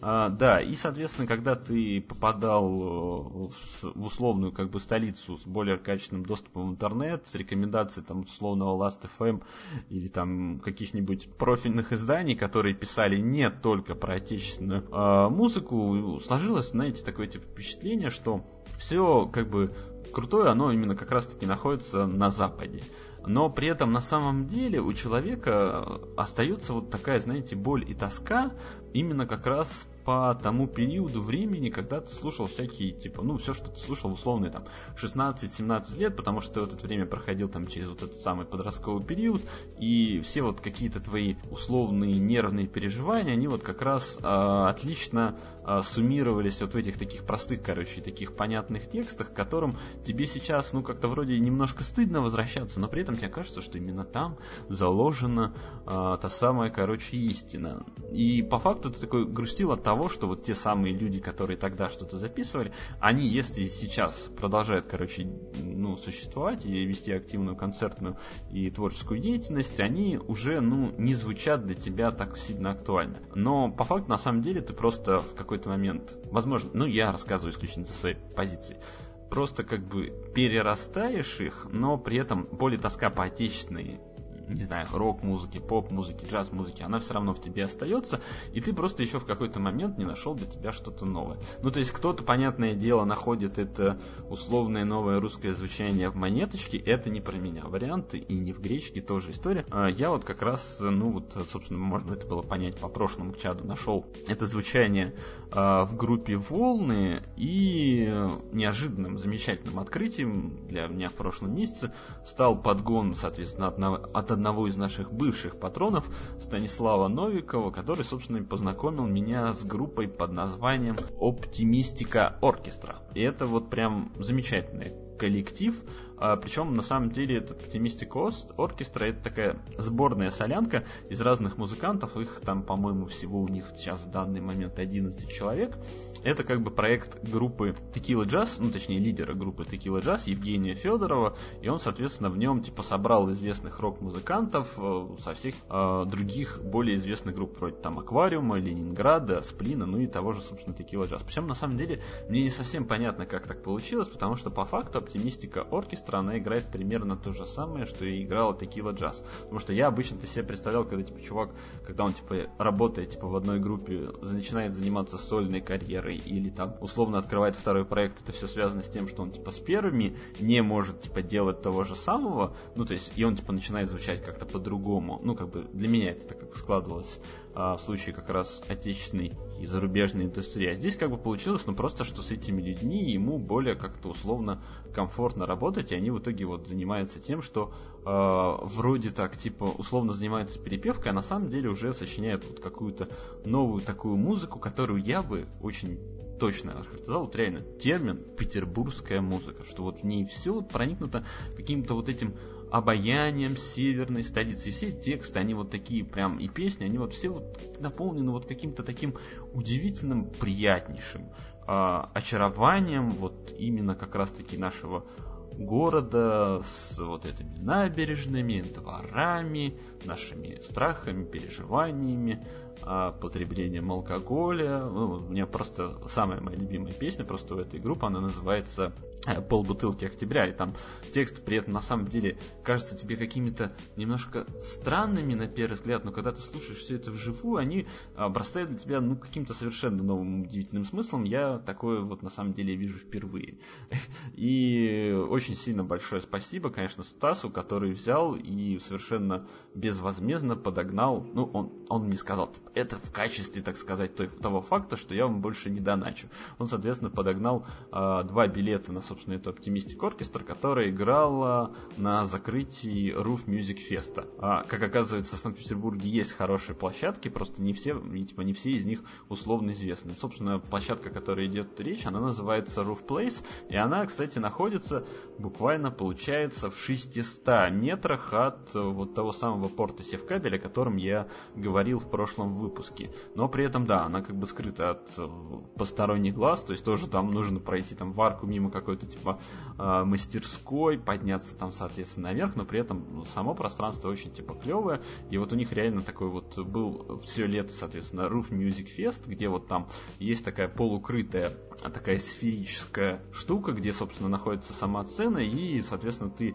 можешь зайти в любой момент в эту штуку, потому что там нет как бы условного единого входа, ты можешь прям между балок так пробраться, и либо, соответственно, от самой крыши с другого конца просто там слушать так музыку и смотреть зачарованно на мигающий, а, соответственно, вантовый мост Када. Ну, он, по-моему, не вантовый, а просто Кад, э, который очень здорово в вечернем свете смотрится. Ну и вот это было, соответственно, закрытие Roof Music Fest, и там, кстати, билет стоил не так, чтобы уж сильно дешево, ну, то есть я э, не часто вижу, чтобы отечественная группа стоила там больше тысяч, то есть должна была быть очень хоро- хорошая и известная группа. Ну и, собственно, Optimistic Orchestra, учитывая, что они образовались в 2004 году, то есть, получается, им было 24 года, когда они выходили к нам на сцену, они, ну, уже довольно сильно себя хорошо зарекомендовали, и причем, да, мне понравилось то, что это было по атмосфере, ну, что чем-то напоминало вот этот фестиваль «Мосты», где, типа, были волны и сансары, а, но, на самом деле, здесь в этот раз, короче, публика была такая более интеллигентная, а, я бы даже сказал, ну, даже прошарена, то есть они знали, куда на что шли, то есть там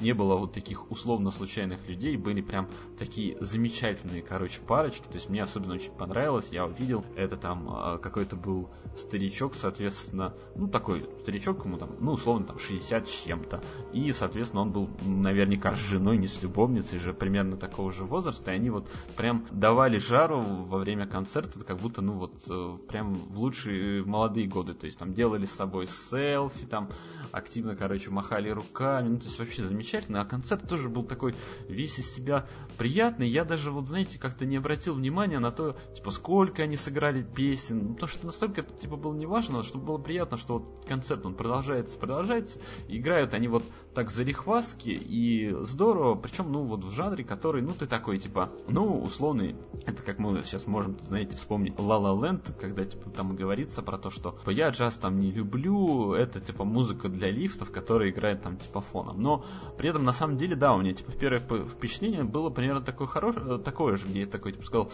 ну да, типа, хорошая такая условная, короче, фоновая музыка, но при этом на концерте, видимо, это было связано частично с тем, что э, в Apple Music, там, те два альбома, которые у них были, они оказались, э, ну, формировались еще при составе, который не был до конца утвержден, потому что он у них все время там дополнительно меняется, ну, как я понял, в тех видео, которые я потом нашел на ютубе концертных.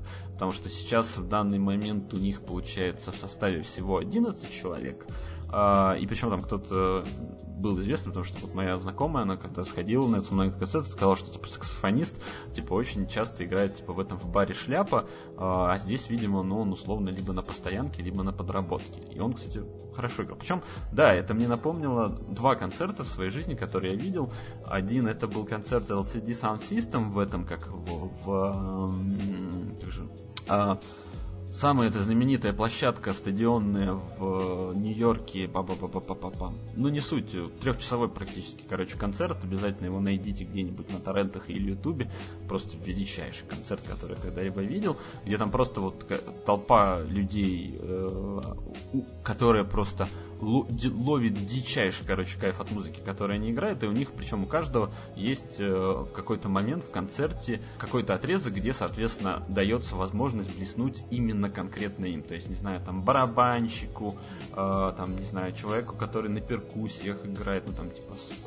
Я забыл, как это называется, не погремушки, но что-то в этом духе, там, клавишнику, еще там что-нибудь, там, не знаю, женской вокалистки, которая играет э, замечательно на скрипке, причем скрипка звучит не как традиционно традиционные скрипы. То есть не вот это струнные а что-то вот, что вот прям совсем другое. Ну, то есть замечательный, короче, а, был концерт, и причем на самом деле я понял, что вот у них звучание именно сформировалось и стало, типа, как бы более таким крутым и классным в тот самый момент, когда они позвали себе на бэк-вокал, типа, девушку. И девушка вот прям отлично их коллектив дополняет, причем вот каждая с ней песня. То есть я реально там слушал, по-моему, вот как раз один там, по-моему, из треков, который у них есть, типа из документального фильма, который они сами, короче, про себя сняли.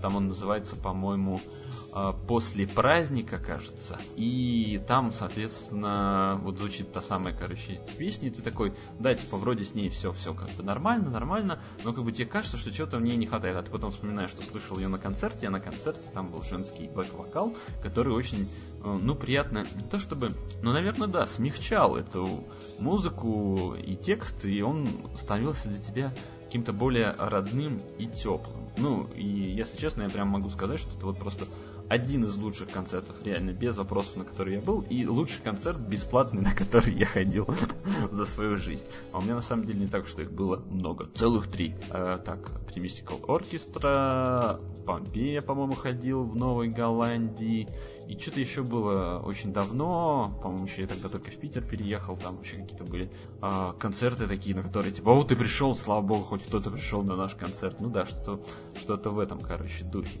Да, в общем, реально, я вот не часто как бы такое говорю, но вот э, за последние условные, ну, 2-3 месяца я открыл для себя прям две такие замечательные, короче, группы, которые, ну вот, наверное, причем это очень важно понимать, что несколько лет назад я бы не сказал, что они мне могут быть очень интересны. Причем, на самом деле, возможно, это частично еще связано с тем, что все-таки даже для отечественных групп работает тот самый эффект того, что типа в концерте они звучат лучше. Вот тот же самый Хвол, у них же типа первый альбом ты такой слушаешь, ну, типа, видно, что он записан, особенно если ты послушал до этого э, последний, что он записан, ну, вот прям так, типа, только они вот ищут себя, звучание еще до конца не выражено, а на концертах ты, когда, типа, уже, там, не знаю, в сотый раз играешь, как бы, одну и ту же песню, ты, как бы, понимаешь, как ее правильно подать людям, и ты такой, сидишь, потом переслушаешь первый альбом, и такой, бля, почему они его не перезапишут? И, кстати, по-моему, Оптимистика Оркестра у них как раз на этой неделе или около того, у них вы, вышел э, какой-то альбом ремастер, э, где они, по-моему, все-таки переделали треки, я не знаю, я его еще не слушал, но ну, дабы, соответственно, наша музыкальная тема не оборвалась просто резко, типа там, только тем, что спасибо, дико большое спасибо Станиславу Нуику за такой подгон. Впечатление было просто прорва, я реально такой прям отличный, отлично получил удовольствие от этого концерта. Прекрасное место было э, проведение. Причем я, кстати, был уверен, ну, я просто видел, что у меня один знакомый, он тоже играет в музыкальной группе, он э, как бы выкладывал э, сторис у себя в телеге, не в телеге, в инстаграме, где, соответственно, вот была эта сцена сферическая. И я сперва почему-то подумал, что это сцена с этого, как его, ВК-феста, потому что там на какой-то из сцен, там же, по-моему, всего их было две или три в парке 300-летия, там, соответственно, был, была тоже как-то так оборудована одна из, соответственно, сцен. А оказалось, что это вот, типа, был Roof Place, самый, который, кстати, к сожалению, ну или, наверное, к счастью, он работает именно как, ну, концертное заведение, только у, в летний период. Что, наверное, правильно, но немножко грустно, потому что место все-таки действительно замечательное, но, наверное, сложно его поддерживать э, в зимний период. Точно так же, как сложно типа поддерживать э, зимний период новую сцену Голландии. Там, наверное, сложно проводить концерты, вместо этого там, соответственно, заливают же тот самый э, каток. Кстати, вот да, я вот говорил про музыкальную тему, не хотелось с нее съезжать так резко. А, ближайший концерт, типа, который я хотел бы посетить, э, дело в том, что на этой неделе, как раз в начале недели, в понедельник, э, какой-то 1 октября, релизнулся альбом тоже вот одной из групп, э, которые, типа, я вот отечественные внезапно тоже полюбил, причем полюбил благодаря очень странным обстоятельствам, в том смысле, что помнится, как-то давным-давно нам присылал Егор просмотровку фильма, по-моему, «Птички» они называлась, или «Птицы», а, там, соответственно, про трех разных женских героинь, которые между собой друзья, и у них там каждый какой-то типа разный челлендж.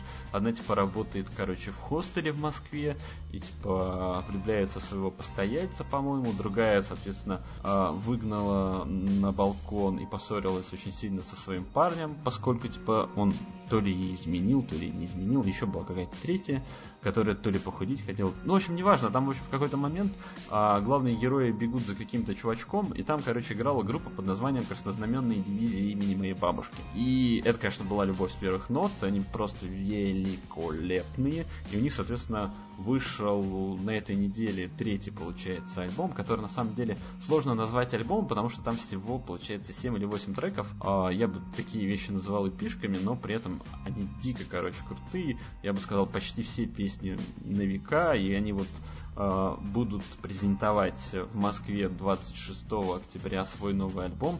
Обязательно, пожалуйста, сходите на этот концерт, потому что в Питере, к сожалению, по какому-то злому стечению обстоятельств, презентация альбома состоится только аж 19 января. Вы представляете себе разрыв октябрь-январь? Потрясающе. Я такого еще никогда не видел. Но при этом группа просто великолепная, с отличным таким вот зажигательным настроем. И мне еще очень дико понравилось то, что они вот оказывается с теми э, самыми волнами в 2007 седьмом, семнадцатом году участвовали, короче, в этой в проекте Медузи, которая была в честь э, дня рождения Соя, где они, соответственно, занимались, короче, перепевками э, знаменитых, э, ну, не тех, не более-менее знаменитых хитов, а, ну, ну, тоже, как бы, более-менее известных песен Цоя, ну, слава богу, там никто не стал перепевать то, что мы и так уже слышали в миллионных вариациях, то есть вот это вышли из дома, они там, ну, волны они перепели, собственно говоря, малыш, и, кстати, они играли его на концерте концерте в этом, как его, на фестивале «Мосты» в порт э, Севкабеле. Причем, да, у меня, кстати, насчет Севкабеля, кто-то из моих знакомых все время его называл Севкабели. И только потом понял свою ошибку несколько месяцев спустя. Да, и, соответственно, а краснознаменной дивизии имени бабушки, они перепели песню «Мы хотим танцевать». И это просто трек, который вот у меня, я только про него услышал, ну, собственно, благодаря этому самому альбому, потому что зашел на YouTube, типа такой, а что там, не появились ли новые клипы, и такой, типа, мы хотим танцевать, и это прям песня, которая поселилась у меня на голове на 4 дня. Просто вот я ее слушал, слушал, слушал. До сих пор, кстати, слушаю. Настолько это великолепно. Еще особенно мне понравился там визуальный ряд э, с девушками, танцующих в Москве. Сперва там типа в подворотне, кто-то типа там в подземном переходе, кто-то там еще из них же на футбольном стадионе. В общем, отличный клип. Посмотрите, найдите. Э, и, пожалуйста, сходите за меня в Москве на концерт. Я думаю, что там будет очень круто. Я очень-очень давно на них хочу сходить. Помню, как пропустил и дико жалел, что не попал на их концерт э, в прошлом году в апреле, когда у нас еще как концертная площадка использовалась Эрарта. Э, они уже как раз тоже выпустили тогда второй альбом, но он, кстати, похуже первого, но ну и, разумеется, он хуже третьего. Третий так это вообще просто чума. Кстати, насчет Новой Голландии. Я на прошлых выходных а, случайно там оказался, ну, как полуслучайно, мы договаривались, типа, встретиться с друзьями там на открытых диалогах, а потом, типа, пойти почилить где-нибудь. И, соответственно, так уж получилось, что как-то группа не согласовалась, а я, типа, если обычно все-таки куда-то собираюсь, я добираюсь. Пришел э, в Новую Голландию, в открытые диалоги, это, соответственно, павильон для лекций, который находится, вот, короче, прямо напротив канала. Ну, точнее, как? Ну, то есть, вот, если вы вспомните сцену, справа, соответственно, от нее вот как раз находится вот эта такая пристройка, э, где в тот день проходили, короче, всякие диалоги. А, в тот день, по-моему, два первых, они были связаны с вот этими самыми журналистами, а, которых убили в Африке документалистами. Там, типа, причем я очень сильно удивился, что, типа, там говорили по факту только про них двоих. Ну, то есть там же погибли трое, и такое ощущение, что взяли просто, короче, оператора из этой истории, типа, ну, ну он не такой известный, не такой интересный. В итоге рассказывали, собственно, про Джамаля и вот этого Расторгуева, причем я, я так и не понял, кто рассказывал, а, потому что было так ну, немножко странно, там вроде как бы была какая-то его близкая подруга, и вроде как бы мама, но она о нем отзывалась не как о своем сыне. Ну, не знаю, как так получилось. Ну, в общем, да, это был такой довольно интересный опыт, но самое, короче, интересное ждало в конце, и, собственно, это была лекция, ради которой я пришел. Это была, соответственно, лекция Антона Долина и, собственно, Сапрыкина, ну, это известный, короче, художник на афише еще в свое время, писал разные материалы, и там лекция очень смешно называлась, короче, «Правила жизни». Я, типа, ерничал про себя, что, типа, что это правила жизни в духе Esquire, они будут говорить там всякие, типа, э, любопытные вещи о том, типа, как, не знаю, правильно жить, то, что нужно хорошо питаться, не пить алкоголь, спать больше 7 часов, не проебывать дедлайны на работе и все такое. Но, как оказалось, это, соответственно, была лекция про политических заключенных, серьезно. То есть они такие сказали, ну, вы знаете, типа, правила жизни, э, мы, типа, так, наверное, схитрили, это правила жизни, типа, для тех людей, кто сейчас находится в этом, в заключениях, вроде там, не знаю, того же самого, типа, Олега Сенцова, который, типа, там ведет голодовку, уже не ведет или там этого, как его, комплекс Мемориал, точнее не комплекс, а типа организация Мемориал, там типа в Чечне, э, там какого-то чувачка тоже, короче, посадили, они тоже про него очень долго рассказывали, ну то есть это реально был прям такой долгий, короче, разговор, в котором типа два чувачка грузили, короче, аудиторию, но при этом как бы никто из них а, там не пытался что-то там кричать, то что долой, типа, современную власть и что-то такое. Ну да, причем это было очень смешно, особенно в интерпретации, короче, Долина, который, мягко говоря, все время ходил по краю и дико упивался своим собственным превосходством. И причем это было, ну так, реально в некоторых местах смешно, что он типа такой говорит, что вы знаете, Чечня это метафора современной России. Я такой, что он несет? Или там, а, вот вы знаете, вот типа происходит условный как бы беспредел, и как мы можем на это ответить? Ну, мы не можем же поступать в духе Вольтера, и, типа, возделывать свой, свой собственный сад, потому что, типа, это никак не поможет. Он такой, все, что мы можем предложить современным вы, вызовом, это, типа, анализ. Ну, понятно, когда все кончится, вы потом выйдете э, с записанными книжками и скажете, а вот происходило вот это и вот это, и это все было очень плохо. Да, и, и, и самое смешное, конечно, это было смотреть на аудиторию. Но я такой решил точно досижу до конца, потому что мне писали знакомые, что, типа, мы потом, типа, подкатим. Я такой, окей, я, типа, слушаю дальше и наблюдаю при этом за аудиторией людей, которые до этого слышала гораздо более политический такой, ну, знаете, с подтекстом э, истории, ну, про журналистов, которые занимались съемкой таких неприятных документальных фильмов, которые, типа, обличали э, неприглядные неприятные вещи, складывающие в нашем обществе, связанные с властью. И тут, короче, пришли люди, которые прямо такие говорили, что вот есть такая вот херня, как бы она вот происходит, и мы не знаем, что с этим делать, ну, типа, все ужасно, и все такое. И народ такой, бля. И, короче, чуть ли не больше четверти людей с этой лекции в итоге, короче, благополучно свалило. Я, конечно, понимаю, наверное, каково это было, а, ну, быть вот условным как раз-таки лектором, то есть там уже, не знаю, Долину или Сапрыкину, и видеть, что как бы народ ты не можешь удержать, и ты такой уходишь. А, кстати, вот по поводу того самого самого любования, это было, блин, очень, ну, на мой взгляд, мне показалось это абсолютно, короче, некрасивым, в том смысле, что, типа, Долин такой рассказ, ну, знаете, я, типа, очень часто провожу спецпоказы, типа, там, с прокатчиком, там, всех фильмов в октябре в Москве, и, знаете, каждый раз, когда я, типа, выхожу, меня там представляет кинокритик Антон Долин, и я такой выхожу, типа, говорю, сегодня мы, типа, смотрим, там, не знаю, фильм такой-то, типа, а также, типа, сегодня, там, 100 какой-то день голодовки, типа, Олега Сенцова, и мне в этот момент весь октябрь аплодирует. Я такой, бля, что?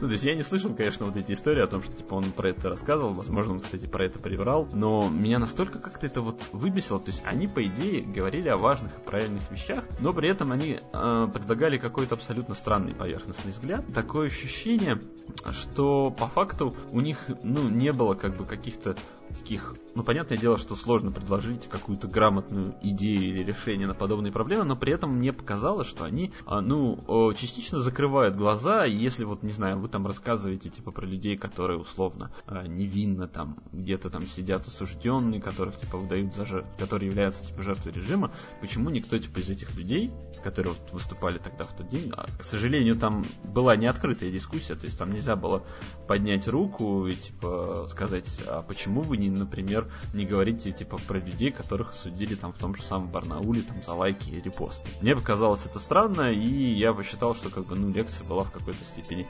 провальна. Не только потому, что половина людей из зала, типа, с нее свалила. Ну, то есть мне было очень любопытно оказаться на таком мероприятии, потому что я давно хотел попасть на какой-нибудь открытый диалог, и очень сильно на свое время жалел, что я пропустил такие диалоги, когда они проходили в библиотеке Маяковского, на которых, типа, там выступал Волобуев и другие товарищи, но э, вот в этот раз, когда в такой попал, я такой, господи, типа, never again, never again.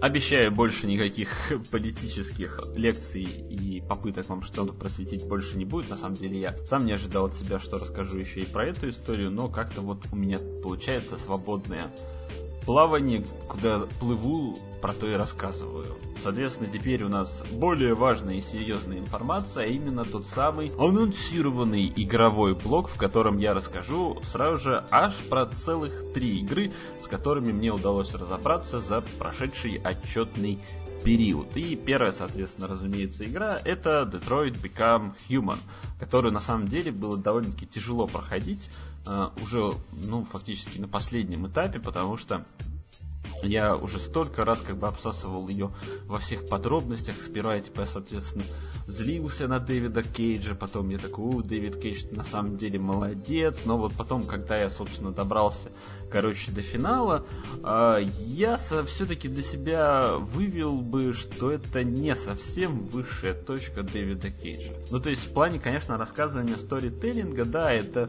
история такая более-менее любопытная, но при этом по факту, как собственно, и ожидалось мной, это не та история, в которой можно было сказать что-то новое. Ну, то есть, особенно учитывая что тот ужасный и просто отвратительный факт, что Дэвид Кейдж, ну, вот просто всю дорогу пропихивает тебе одну и ту же понятную ебаную метафору про то, что андроиды это те же самые, блядь, негры в сегрегации во время Америки в 50-е, там, 60-е, 70-е условные годы, когда было активное проявление расизма, э, среде людей, и, соответственно, люди не были толерантными. Ну и причем это вот просто, когда ты вот это все причем считываешь и понимаешь, причем на самом деле эта мысль, она закрадывается у тебя в голове чуть ли не буквально там в первые 10-15 минут, а, но как бы потом она в какой-то момент уходит благодаря тому, что там как бы интересная режиссура. Но я как бы по-прежнему уверен и все еще как бы отдаю себе отчет в том, что на самом деле вот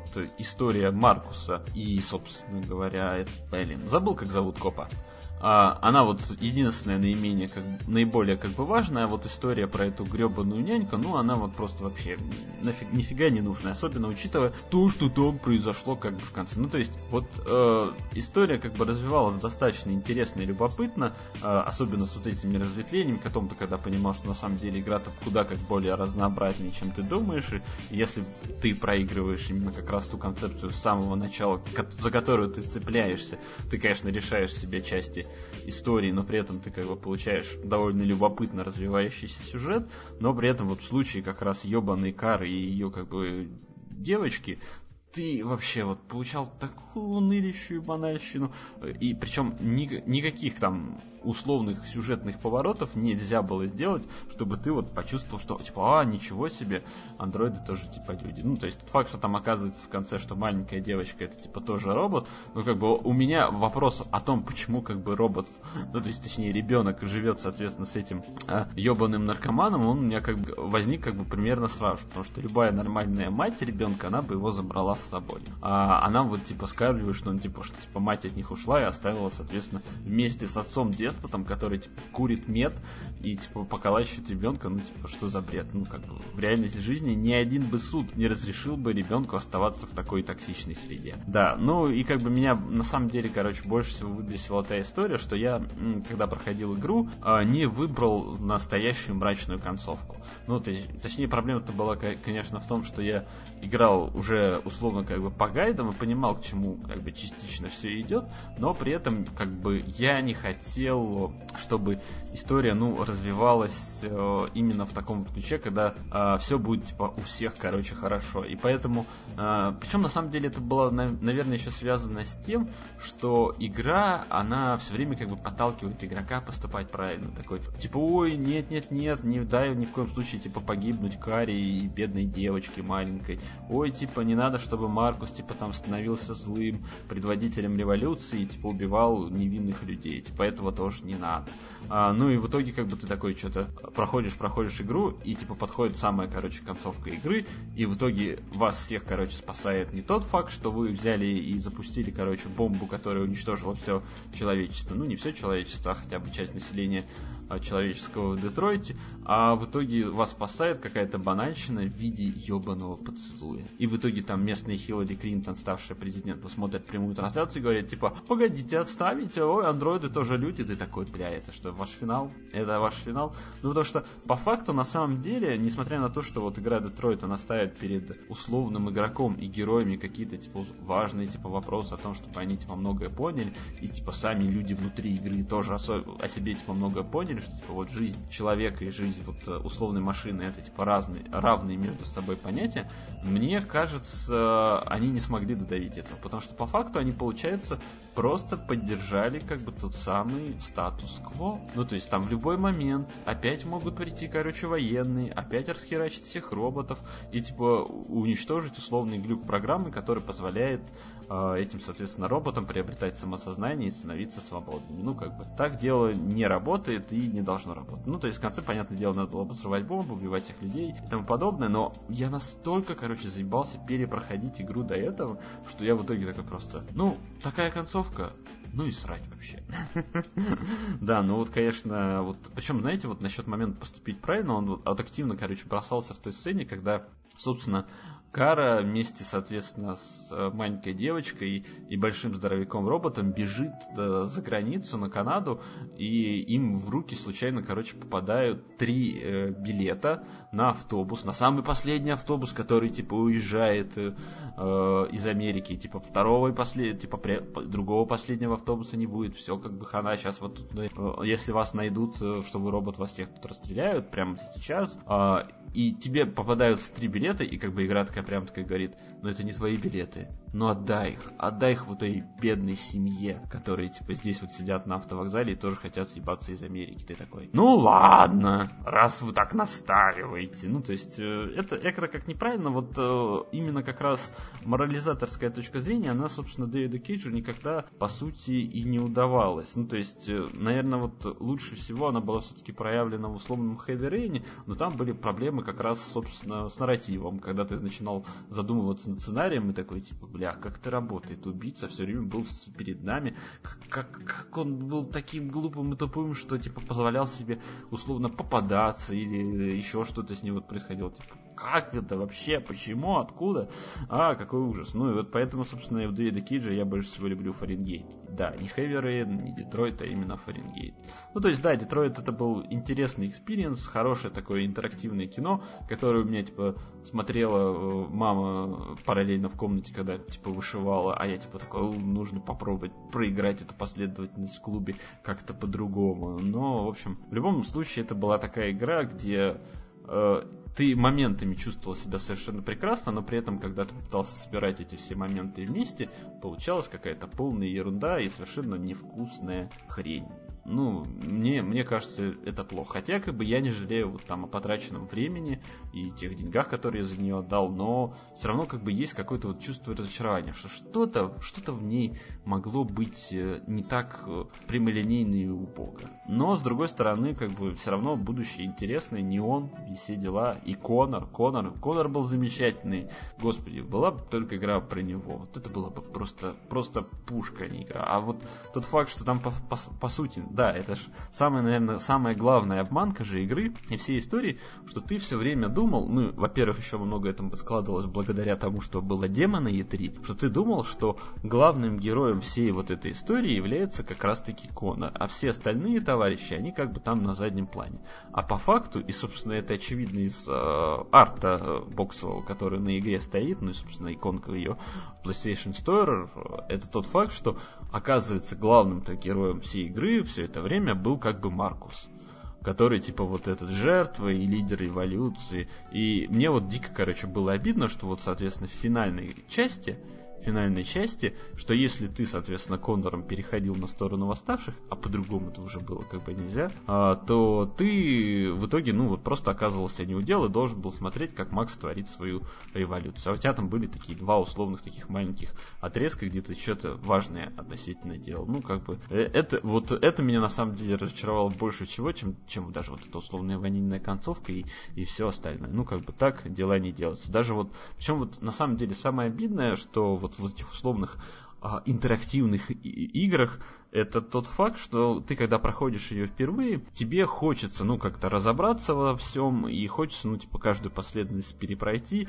но как только ты добираешься до финала, ты понимаешь, что ты ни за что на свете никогда больше не запустишь эту игру, только, не знаю, дашь условным знакомым, которые тебе придут в гости, и такие скажут, типа, ой, никогда не играл в Детройт, ты такой, ну, давай посмотрим, что ты тут наворотишь, так, и, типа, будешь ржать тихо про себя, когда они там будут убирать какую-то не ту последовательность действий. А, но, как бы в данной ситуации, что как бы игра, которая тебя держала, держала, держала, держала у себя там, ну, очень долгое время, а потом как бы ты доходишь до финала, и ты испытываешь к ней не притяжение, а какое-то отторжение и отвращение, это, не знаю, э, самый, самый наверное, меня сейчас, наверное, за это сравнение а, приличные слушатели возненавидят, это, как я помню, очень хорошо описывал э, Луиси Кей жизненные наблюдения, с которым сталкивался любой молодой человек и девушка тоже. Это та же самая история, когда вы, знаете, типа условно смотрите порно для мастурбации. Вам все типа кажется интересным и любопытным,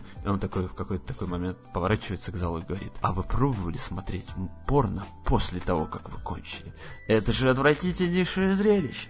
Это же просто невозможно. Это такой кажется. Ну вот, кстати, Детройт это примерно то же самое. Кстати, примерно схожие эмоции у меня вызывает Assassin's Creed. Поэтому, собственно говоря, очень, например, тяжело а, после того, как ты пройдешь одну часть, сразу же переходить к другой. Хотя вот как Ubisoft, блядь, выпускал их каждый год, ну это ж невозможно. Типа, невероятно. Я, кстати, недавно пробовал, ну вот, попытки того, что новый Assassin's Creed Odyssey выглядит просто дико охуенно так, что хочется, ну вот, прямо вот сейчас его э, себе купить, но я как бы сдерживаюсь, потому что понятно, что мы вроде как все должны копить усилия и держать э, свои деньги ради Red Redemption, но как бы я, я уже выражал свою позицию, что у меня как бы спорный вопрос по поводу того, готов ли я к такому вот уровню погружения во внутренний мир игры, как, который мне предполагает Rockstar, но с другой стороны взять отпуск на работе и там 7 дней подряд или даже больше рубиться только, соответственно, в ковбоев на Диком Западе не такая уж плохая идея, как вроде, как может показаться. Но, с другой стороны, это как-то все переусложнено. Ну и вот в случае, да, как раз Assassin's Creed, я просто недавно пытался, короче, запустить, у меня, оказывается, есть на диске Unity. Там же вот как раз произошла смена многих вещей, там были нововведения, они изменили, короче, боевку. И я, короче, что-то вот попробовал в нее поиграть, и какой-то пиздец, как бы ни за что на свете. А, не знаю, я, конечно, попробую стрельнуть своего друга, у которого есть и Синдикат, и Origins, посмотреть, как они, как для в их случае, может быть, все не так как бы плохо, но вообще это стра- страшно, страшно, когда вот ты вроде тратишь огромное количество усилий и времени, а в конце вот получаешь такое разочарование. Причем, ладно, там, знаете, в случае фильмов ты такое разочарование легко можешь пережить благодаря тому, что ты, типа, ну, посмотрел, как бы забыл. Или там, типа, отписался, и все, как бы, тебе нет необходимости кому-то там, типа, доказывать и рассказывать, что, типа, это кино говно. А ты вот вложился там 20 или там 18, 30 часов, неважно сколько, но ты вложился в него явно больше времени, чем условный там 2 часа. И как бы, и ты потом внезапно такой получаешь удар под дых, и ты такой, бля, почему? Зачем? Но зато ты не получаешь никакого удара под дых, когда играешь Спайдермена. Да, да, Спайдермен. Бля, я на самом деле реально, вот э, без зазрения совести, спокойнейшей душой могу сказать, что это что Spider-Man это лучшая, лучшая игра, которую я играл на PlayStation. Ну, то есть, в каком-то смысле она стала для меня, э, ну, даже я не знаю, как, как это сказать и описать. Она даже стала для меня в какой-то момент лучше Uncharted. Хотя, как бы казалось бы, как это так? Лучше даже GTA. Ну, ремастер получается. Ну, в общем, как бы это игра, которая воплощает в себе все твои э, потаенные и, и условные как бы желания и мечтания, которые ты хотел бы увидеть, когда ты, знаешь, представляешь себе идеальная игра про супергероя. И ты такой, что ты в этот момент видишь? И такой, ты видишь Человека-паука, который летает по улицам Нью-Йорка, пиздится с бандитами, э, встречается с Мэри Джейн, помогает э, своей тетушке, делает что-то там еще на работе и пререкается между делом, соответственно, с, со своим главным редактором. Но получается по сюжету этой игры уже бывшим. Ну, то есть формально получается, на самом деле, разумеется, не сказать, что типа э, Spider-Man это вот типа игра, которая взяла и резко, короче, перевернула канон и сделала что-то невероятное. Ну, потому что у нас в любом случае для сравнения всегда будет как бы Бэтмен, Arkham Asylum, Arkham Knight и этот Arkham City. Э, но как показала вот, собственно говоря, практика, в случае как раз-таки э, компании э, этой, как ее, Rocksteady, она вроде называется, да, э, они все-таки э, слишком пересложнили свой концепт представления игры за Бэтмен. Ну, то есть, да, ты как бы был вот тем... Ты в какой-то момент чувствовал себя вот этим самым у, ужасом на крыльях ночи, но по факту ты очень часто был зажат вот слишком сильные условности геймплея, которые типа не позволяли тебе пойти в другое место, пока там не разберешься там типа с какой-то типа проблемой. У тебя не было изначально доступа типа ко всем гаджетам, что приходилось типа тебе заниматься какой-то ерундой, а еще вот та история, что типа ты для того, чтобы получить настоящую, блядь, концовку, Arkham Knight должен был э, собрать типа все загадки и энигмы, нахер вот просто идите с такими вот историями. А, и как бы не сказать, что Spider-Man, он как бы кардинально сильно отличается от того, что нам предлагал Бэтмен, потому что, ну, фактически боевка почти та же самая, то есть контрудар и как бы наступление, э, полеты как бы тоже сделаны но нет, все-таки нет. но при этом, да, ты как бы чувствуешь себя совершенно по-другому, потому что твое окружение, оно типа не мрачный, склизкий город, в котором вообще непонятно, как могут как бы жить люди. Это вот э, просто реально все время ты такой вот оказываешься в этом Бэтмене, и ты такой видишь вот все вот это, короче, окружение прекрасно отрисованное, такое все готическое, э, мерзкое, э, ну, как бы в какой-то степени привлекательное, но при этом ты такой как бы сидишь такой и не можешь понять, как, как, как здесь люди живут? Почему как бы они не собрали как бы все, короче, пожитки и не съебались? Почему как бы они постоянно находятся здесь? Что это не так? Это что, Норильск? Да, типа, что типа так привлекает этих людей в этом городе? Ну, как бы непонятно. А Спайдермен, это вот, ну не знаю, это вот вла- воплощение всех влажных меч. Это вот когда ты, не знаю, вот в каком получается, в 12 лет попал на сеанс первого Человека-паука в кино. Впервые увидел, как Питер Паркер пролетает на паутине, а, там, не знаю, дерется с зеленым гоблином и прочее, прочее. Ну, то есть это, это просто невероятно. При этом, на самом деле, самое крутое в Спайдермене это то, что по факту это переосмысление главного героя. Ну, то есть у него есть вот вроде как бы все атрибуты нам знакомые э, по, собственно говоря, комиксам и фильмам и мультфильмам, но при этом все вот как бы его окружение, оно переработано и сделано таким образом, что оно э, как бы, ну, позволяет взглянуть как бы на новую страницу истории. То есть там, не знаю, там вот этот э, доктор Октавиус, это все еще, это еще типа э, чувак, который не сломался, с которым ты типа делаешь какой-то стартап, который должен типа помочь людям э, с ограниченными возможностями, что типа там э, Осборн это там не ученый, а это мэр города, Мэри Джейн это не твоя девушка, а бывшая, которая работает вместо тебя в той самой типа Daily Bugle, где тот самый Джой Джей, как он правильно называется? Ну, Джеймсон, Короче, он в итоге э, тоже уже не состоит сотрудником и ведет типа свой подкаст, который они, правда, называют радиошоу, но это формально на самом деле реально, короче, подкаст, где ему звонят люди, он типа э, с ними все время спорит и говорит, эй, Человек-паук на самом деле ужасный чувак, невероятно, типа как вы вообще можете доверять такому человеку? Я вообще на самом деле не могу понять, какие могут быть претензии к этой игре, если в ней сделан настолько замечательно, ну вот почти каждый элемент, графика практически, ну вот э, оживший комикс, вот буквально ну, вот еще чуть-чуть, и как бы тебе покажут, что эти люди стали реальными. Ну, то есть это вот реально как будто фильм Марвел, что там город, он, да, немножко как бы резиновый, ну, то есть не настоящий, но при этом, как бы, когда ты попускаешься на, на землю, то люди как бы реагируют на тебя соответствующим образом, как если бы реально них в мире, ну, в твоем мире существовал Человек-паук, он, типа, прошел мимо тебя. Что, как бы ты отреагировал? Они бы пытались сделать бы тобой фотографию, они бы кричали, а, это Человек-паук, пытались подбежать, дать пять и прочее. Ну, то есть, это невероятно. А, но при этом, на самом деле, что это такая удивительная игра, которая не предполагает, что она будет для тебя легкой. Ну, то есть она вот с самого начала бросает тебя в самую, короче, гущу событий. Ну, то есть начало там просто вот какое-то эталонное, когда, собственно, вы видите этого паука, висящего на окне, и потом такой пролет камеры по комнате Паркера, которая забита, короче, всяким хламом, вырезками из газет, типа там э, копилками, где он типа на новый ноутбук, рядом, короче, где там пара монет лежит, а рядом, короче, стоит этот ноутбук, у которого экран треснутый просто весь. И это вот, ну, короче, вот просто невероятное ощущение. Ты, короче, тебе вот прям забрасывать с самого начала в гущу событий, это я не знаю, как если бы, короче, э, ну формально так и было уже в этом, как его в Бэтмене Arkham Asylum, когда вы в самом начале игры э, хватали, короче, Джокера и сажали его в тюрьму, а потом типа оказывалось, что это типа часть плана. Но при этом по факту это все был только дурацкий видеоролик. В Спайдермене же, слава богу, они сделали это так, что ты самого главного своего противника и злодея хватаешь, ну, собственно, руч научно именно э, сажаешь в эту тюрьму.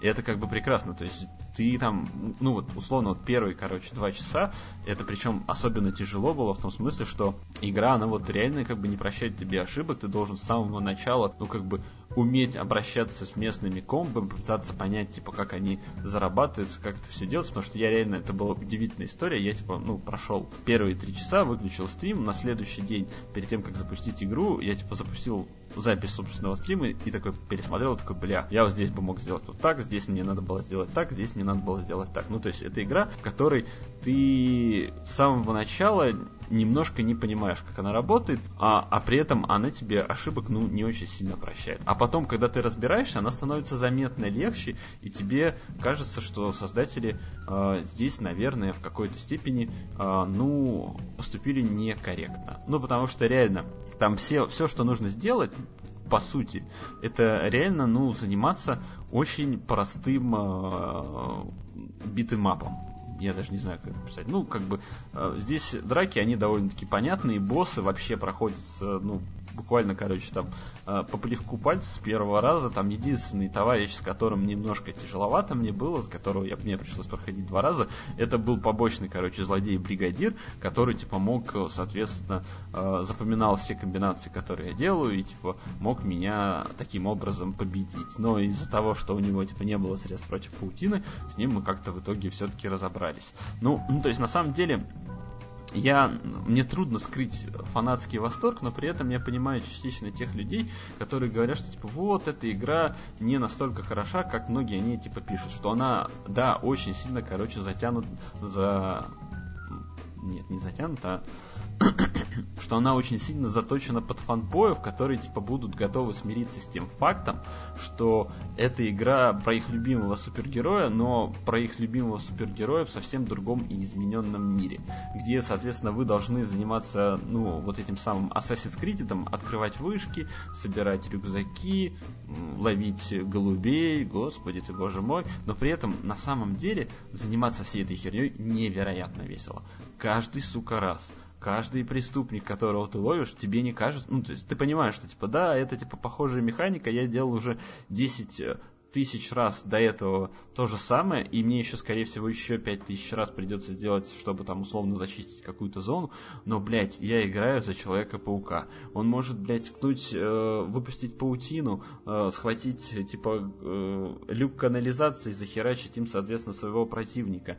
Он может подлететь, э, зафигачить, снова подхватить паутиной своего врага, кинуть его об стену и пригвоздить ее, соответственно, к стене. И, и как бы это настолько, как бы, удивительно удивительная концепция, как будто ты, не знаю, вот э, оказался снова в детстве, и тебе вот э, дарят, не знаю, Sony PlayStation, и ты только-только вот начинаешь постигать азы, короче, геймплея, и в первый раз видишь, что, типа, себя может представлять видеоигра. Я, на самом деле, давно, типа, мечтал такой, и думал, вот, до того, как, собственно, прошло вот первое E3, где, собственно, показали Спайдермена, я еще такой, у меня была такая мысль, я такой, бля, неужели современные технологии консоли не могут позволить выпустить игру вот именно как раз про Человека-паука, где можно было, соответственно, летать, короче, на паутине и заниматься чем, короче, хочешь. Но как бы главная на самом деле проблема Человека-паука, она заключается в том, что у него очень отдельно идут как бы две части истории.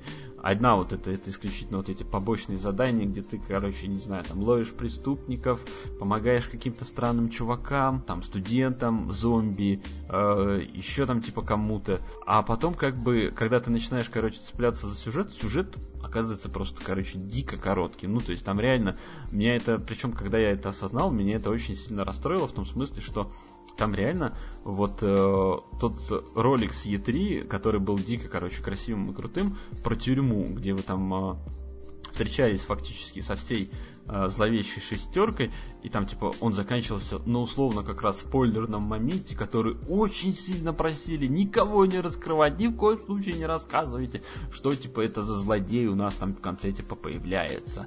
Ни за что на свете не, не рассказывайте. Ой, погодите, это доктор Сминок. Ты такой, блядь, что, почему меня как бы пытались от этого скрыть, чем, типа, меня пытались обезопасить.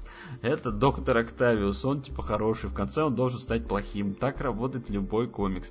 И вот это, знаете, как раз-таки попытка создать вот историю, которая, типа, не соответствовала канонам, ну, в том смысле, что у него сложные взаимоотношения с девушкой. Там реально вот прям есть очень милые такие эпизоды, когда а он такой, типа, с ней переписывается и, типа, допускает, короче, странную реплику, которую, типа, можно на том конце провода интерпретировать не так. И он такой, а, блядь, что я наделал, почему я так написал? Такой, господи, ответь мне скорее, типа, что я, типа, не облажался. Ну, это, это, это очень мило, очень забавно. А, но при этом то, что ты вынужден при этом возвращаться именно в комиксовый сюжет, который смотрится немного, ну, то есть именно так, как ты ждешь, это немножко странно. Ну, в смысле, что вот у тебя есть э, параллельно история, которая развивается совершенно не по канонам, ну, типа, когда ломается канон в комиксах, и в любой устоявшейся вселенной это здорово. Смотрите по последние джедаи, э, ну тоже не знаю. Звездный путь это же, кстати, на самом деле тоже слом, с, ну вот эта версия Абрамса э, тире Ли э, Джастина Ли, да, вроде. А, она в любом случае как бы тот же самый слом канонов, где там все происходит как бы не так, как э, ждут как бы все как бы официальные фанаты Стартрека. Ну, особенно первая часть, где там вот эти все истории с, типа с двумя споками и тому подобное. То есть это замечательно, когда так происходит. И вот как бы э, когда происходит эта история с рождением злодея, и ты типа погружаешься в нее, и ты такой, ну как бы это работает совсем не так, как нужно. Но при этом у игры просто охуеннейший финал.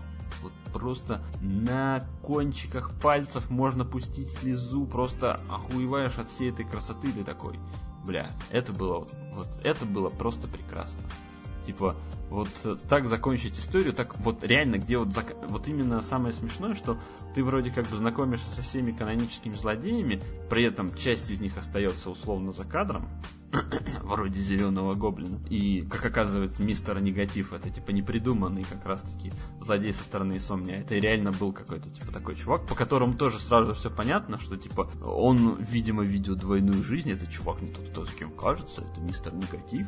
И, и как раз, когда вот игра заканчивается вот этой самой банальной, типа, победой над злодеем, которая, ну, вот обставлена так красиво, блядь, там такая графика, блядь, пиздец. И когда, соответственно, ты вдруг видишь, что как бы ребята говорят, ну, на самом деле мы тут произвели всю игру мягкий ребут все это время, просто на самом деле хотели произвести мягкий ребут и отказаться от тех вещей, которые, как нам кажется, тормозили эту игру, вроде, например, той же самой тетушки Мэй, которая типа стала там этой пенсионеркой, работающей на благотворительную организацию, которая типа самая лучшая в Нью-Йорке, и когда они и от этого, короче, в итоге избавляются, ты такой, вау, Типа, это, короче, очень здорово и круто. При этом, на самом деле, есть ощущение, что, возможно, частично Insomnia, когда делала игру, она делала ее с оглядкой на тот самый а, анимационный фильм, который вот этот э, Человек-паук сквозь вселенную. Именно поэтому там в итоге, собственно, и появляется этот Майлз Моралес, хотя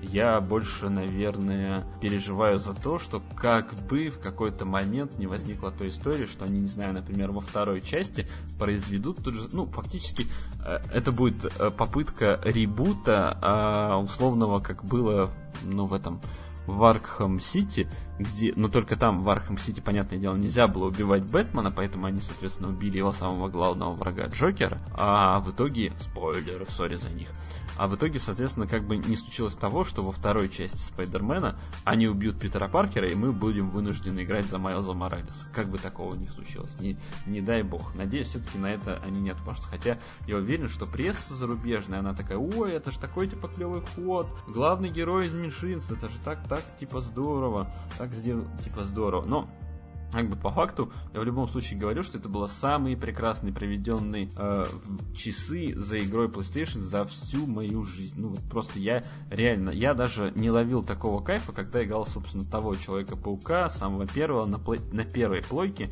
И это точно уж точно я не испытывал такого же эффекта и удовольствия, когда вот, собственно, я играл Бэтмен Arkham Knight. Ну, в общем, во всю, короче, эту серию, потому что у меня реально было ну, вот это все время ощущение того, что, типа, ой, я хочу, типа, заглянуть еще и туда, а тебе пишут, ну, у тебя нет оборудования, возвращайся сюда позже, когда продвинешься по сюжету, и ты такой сидишь, такой, бля, ну, я не люблю, когда игра меня так ограничивает. При этом, как бы, понятно, что в Человеке-пауке вы, как бы, можете делать не так, чтобы сильно много. Ну, то есть, вы тоже, как бы, ограничены в каких-то, типа, действиях, тем более, что вам доступен, по сути, только один остров Манхэттен. Вы не можете, типа, переехать через Бруклинский мост и оказаться там в каком-нибудь Бронксе. Э, такого, к сожалению, нет.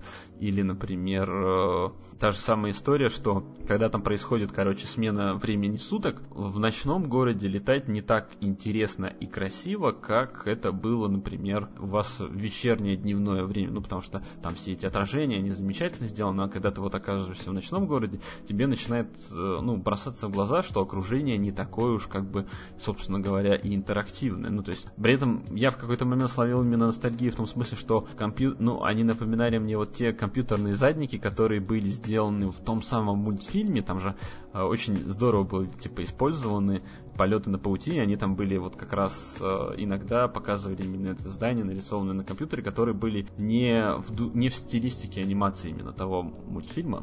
Не знаю, поймет ли меня кто-нибудь. Да я надеюсь, что поймет.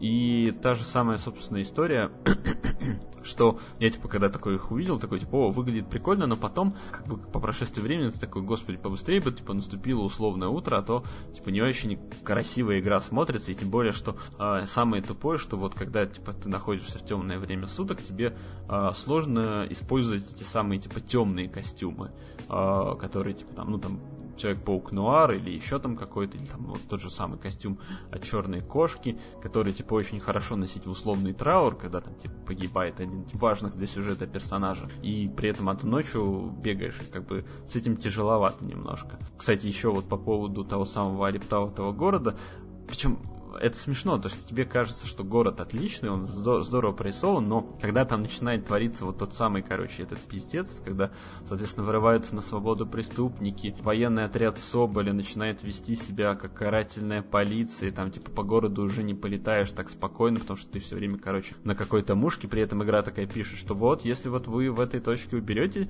типа, врагов, они там больше никогда не появятся, ты такой, я что, типа, каждую крышу защищать должен, что ли? Типа, нет, мне бы этого, соответственно, не хотелось, но при этом по-дурацки получается, что там, например, организован этот, как его, блокпост, на который, типа, нельзя проехать. А там при этом ты видишь, например, ситуацию, когда такая машина такая проезжает сквозь это, собственно, заграждение и едет, короче, дальше. Или, например, вы там деретесь, э, соответственно, с каким-нибудь противником, который использует, например, оружие и РПГ. Ну, как, по идее, как бы обычные граждане должны разбегаться, и те же самые машины должны там, типа, разъезжать. А там бывает, что было, по-моему, пару у меня случаев, что как бы никто из прохожих прохожих на эту драку никак не реагировал. И то же самое казалось поведение автомобилей. Это, конечно, э, не то чтобы сильно большая проблема, но как-то немножко, да, по впечатлению бьет. Но не так сильно, чтобы я бы прекратил играть или говорить о том, что, типа, это самая лучшая игра, в которую я играл на PlayStation 4. Без вопросов. Ну, то есть это реально, короче, игра, которая продает вам систему.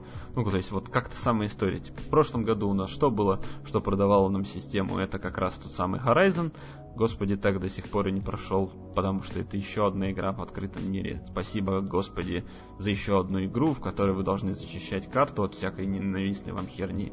Или, соответственно, как Uncharted был в свое время продающим, э, четвертый, да, System Seller. Ну, то есть я не знаю, кому вообще, правда, нужно было объяснять, что Uncharted 4 продает PlayStation 4, ну, то есть как бы это подразумевается. И то же самое, собственно, вот как Spider-Man. То есть бандл Spider-Man это просто вот покупка ваша в жизни самое лучшее обязательно, если у вас вдруг до сих пор нет консоли. Ну, то есть это вот прям то, что доктор прописал.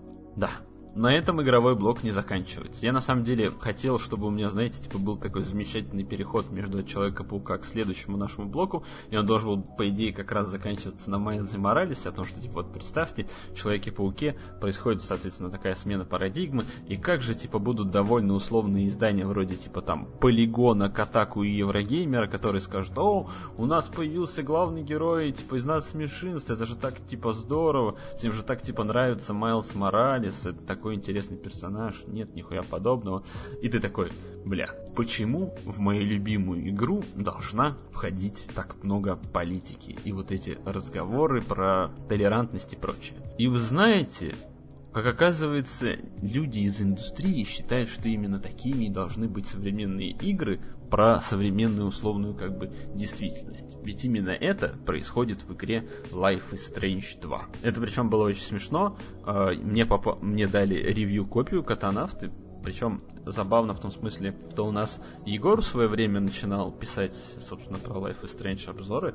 То есть, да, Егор-то, оказывается, не только про кино у нас пишет. Если вдруг зайдете на Критиканство, вы там найдете целых по-моему, 5 или 6 текстов, две про два эпизода, соответственно, Life is Strange первый, а две, по-моему, про собственно, Life is Strange Before the Storm, и один, по-моему, текст был про Assassin's Creed Roach, который, типа, выходил на старом поколении консоли, но это на PlayStation 3 и на Xbox 360, который, типа, должен был дать еще одну историю про пиратов.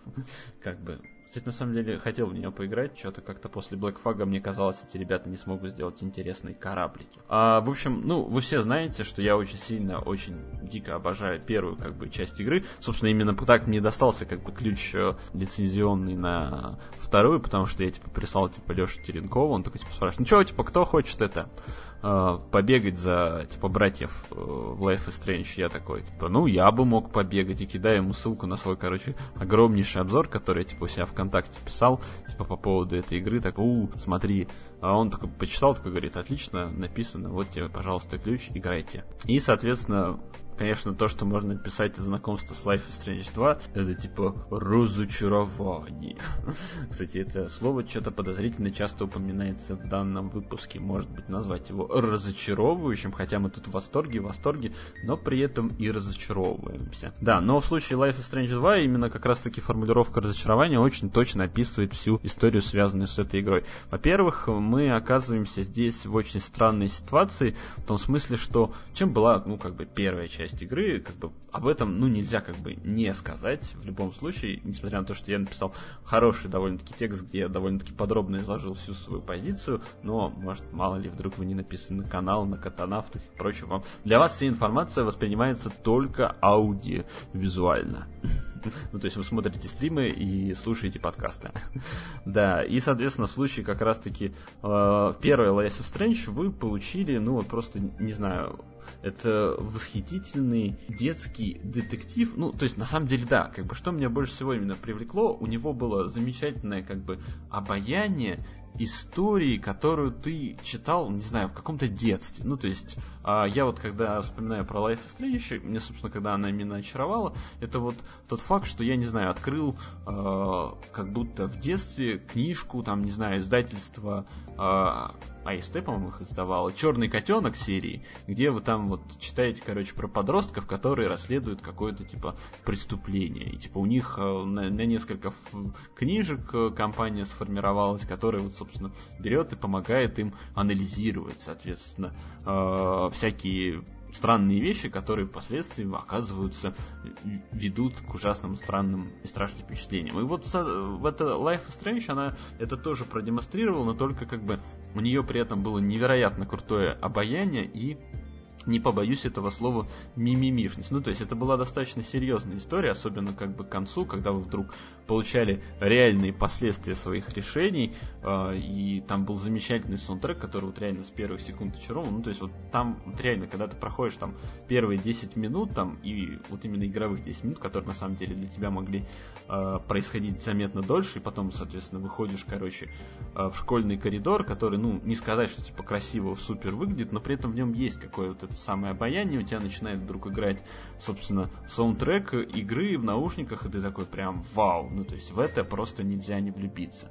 И проблема в том, что вот вроде бы эту игру делали те же самые люди, которые как бы понимали, как работает, соответственно, их механизм, э, как нужно цеплять, соответственно, свою аудиторию. Но в итоге получается, что они решили вот всю вот эту историю э, сместить э, в совсем не ту степь, которая была нужна. Ну, то есть первые 30 минут игры это вот тот самый Life Strange, что вы любите. На фоне играет э, Феникс, Листомания. Если вы не знаете, кто это такие, просто, блядь, загуглите. Это великолепнейшая группа. Правда, последний альбом был говно, но последний был альбом у них в 16 аж, по-моему, году или даже, по-моему, раньше. Ну, в общем, короче, какой-то из альбомов плохой, но вот песни Листомания, первые два альбома, они просто великие, великие, честно. А, да, и ты, короче, играешь такой за героя, который там, типа, собирается на вечеринку, у него, типа, есть отец, механик э, профессиональный, у него есть, типа, младший брат, фантазер и выдумщик, и ты, типа, должен собрать вещи, ты ходишь, типа, по их дому,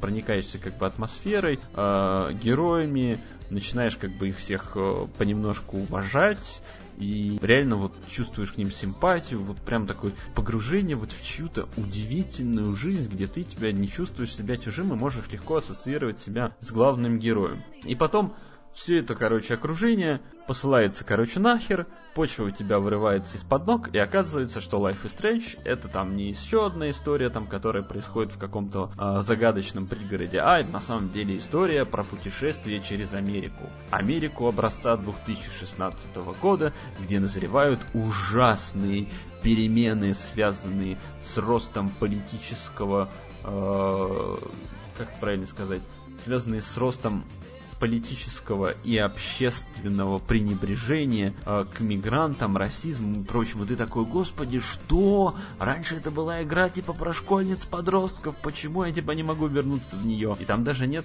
э, условно как бы сверхъестественной вещи. То есть в первой этой игре было как бы управление временем, которое позволяло тебе идеально вот просто прочувствовать весь свой твой выбор. Ну, то есть ты реально мог играть в игру, выбрать реплику и такой видишь, что разговор идет куда-нибудь не туда. Такой отмотай, такой типа, не-не-не, я скажу вот так, и тебе говорят, о, молодец, типа, ты правильно сделал, все, все, все здорово, все круто.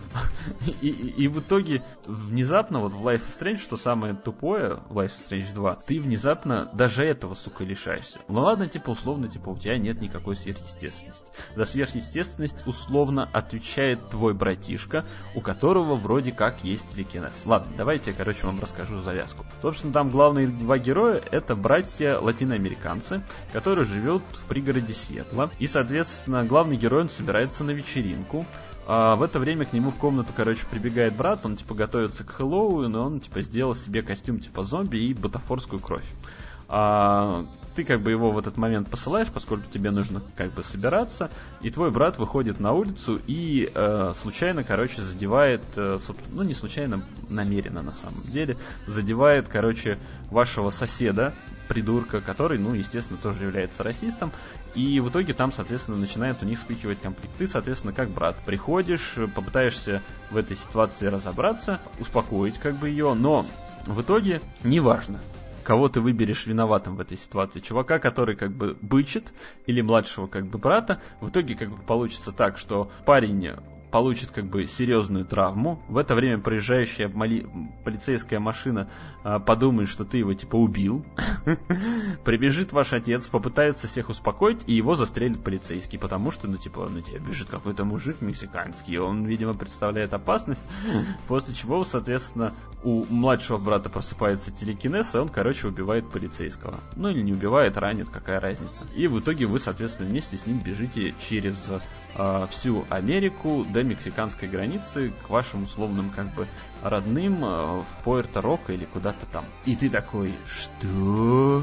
Типа, ну ладно, как бы поворот сюжета, где у вас убивают э, отца, это как бы любопытно, это как будто Last of Us наоборот, типа, окей, может быть сработает даже такое, как же, типа, что же произойдет, типа, дальше? А дальше там, ну, происходит какая-то вот банальная банальщина в духе того, что вот игру, типа, делают сраные либералы, которые реально так и видят всю вот эту Америку с копищем каких-то вот, типа, я даже не знаю, как это описать ну вот просто кругом невежественные редники, которые типа ничего не хотят вам сделать, а точнее ничего, ничего хорошего да вам не сделают и ждут от вас только типа того, что вы с ними вы пытаетесь их типа обмануть, своровать или еще что-то. Ну то есть там реально вот такие истории. Типа главные герои заходят, короче, на заправку, знакомятся, соответственно, а, с семьей из Калифорнии.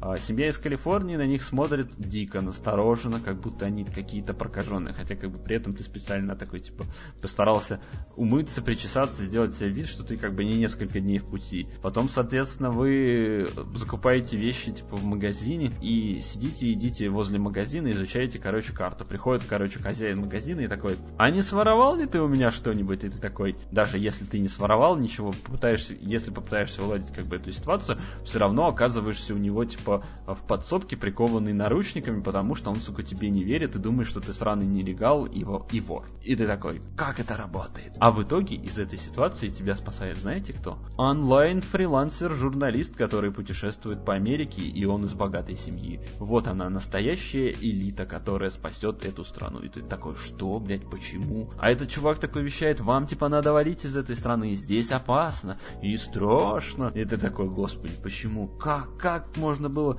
типа, и, и, испортить игру, которая была вот обаятельной, простой и, ну, как бы достаточно элементарно, что здесь нужно было просто это все повторить, они берут и херачат в тебя каким-то такой политической гидкой в духе, причем, знаете, не Кэтрин Бигелоу, которая вот как раз, знаете, вот есть типа в Америке два типа режиссера, ну вот я сейчас, правда, да нет, даже три, три, три американских режиссера, которые занимаются, нет, вот, все, вспомнил, помнил, четыре, четыре вот режиссера, таких ярко выраженные фигуры, которые вот занимаются тем, что используют американский пафос либо во благо, либо, соответственно, против него. Вот э, как бы те, кто использует его, соответственно, во благо, это вот условный как бы Питер Берг с вот этой трилогией уже четыре фильма про Малка Волдберга, где он, правда, вот на последнем фильме сильно сломался и показал, что типа американский пафос не помогает. Или тот же самый Клинт Иствуд, который, ну вот, э, тот же самый Салли, или этот, как его, американский снайпер. Это же вот, ну вот, история про, типа, настоящего американского героя, мужика, который, типа, сам себя сделал, который верил в традиционные американские ценности и сделал все круто и правильно. Ну, то есть вот, э, вот как это работает. А, и, соответственно, им в противовес можно поставить, например, Кэтрин Бигелоу, которая вот вроде бы тоже как бы рассказывает американские истории, ну, точнее, истории про американцев, которые, ну, как бы не представляют Америку какой-то вот такой замечательной страной. Ну, то есть вот тот же самый, типа, Повелитель Бури, что это, типа, история про бравых американских военных, которые занимаются правильным делом в условном там Ираке или или Афганистане. Нет, это история про сумасшедших людей, которым нравится то, что они делают. Но при этом, как бы, на самом деле не скажешь, что как бы она считает их героями. Или вот та же самая история, ну то есть фильм Детройт. Это же вот прям страница, экранизация страницы, самой ужасной страницы в истории вот э, Америки в плане как раз той самой сегрегации и прочего. Другой, соответственно, товарищ, который тоже занимается и пытается использовать американский пафос э, условно во вред американцам, это Оливер Стоун. Но Оливер Стоун, он немножко уже э, все-таки на политической почве и любви к России Путин все-таки немножко поехал, хотя мне нравятся его фильмы последние. Ну, то есть э, Сноуден все-таки был мне как-то интересен. Но это, это я исключительно. И вот, соответственно, представляете, странные, короче, французы, которые сидят, да, типа в своем ебаном Париже и делают там игру про, короче, подростков. Они такие сидят, такие думают, как там дела в Америке? Херово дела. И такие, и вот прям, типа, пишут об этом и срут тебе в голову. И типа, ладно, я понимаю, американские журналисты, основные издания, все типа, ой, как здорово, типа, какая уверенная дискуссия, а типа, о трамповской Америке. Время действия, как я уже сказал, 2016 год, Трампа только что избрали только что избрали там. Причем есть такие очень характерная, короче, переписка главного героя между своей лучшей подругой, а, причем а, как бы главный герой, как я уже сказал, латиноамериканец, причем на движке игры ты не поймешь, что он латиноамериканец, он выглядит как обычный белый. Возможно, это хитрая метафора, но хер знает. И он переписывает своей лучшей подругой, которая по меркам движка выглядит как азиатка. И он такой, типа, пишет, господи, неужели победит? Ему в ответ, ой, мне тоже, типа, так страшно, не хочу жить на этой планете. Ты такой, а, какой пиздец. Ну, типа, я даже не знаю, как это можно было так сделать. И финальным просто вот, короче, опломбом даст этот момент, когда главные герои едут в машине этого ебаного журналиста. Он там начинает им вещать, затирать про положение вещей в стране, и он такой, типа, чувак, что ты про политику вещаешь? Типа, я, типа, от нее далеко. А он такой, чувак, сейчас все политика. И ты такой понимаешь, даже, блядь, ебаная игра про подростков со сверхъестественными способностями.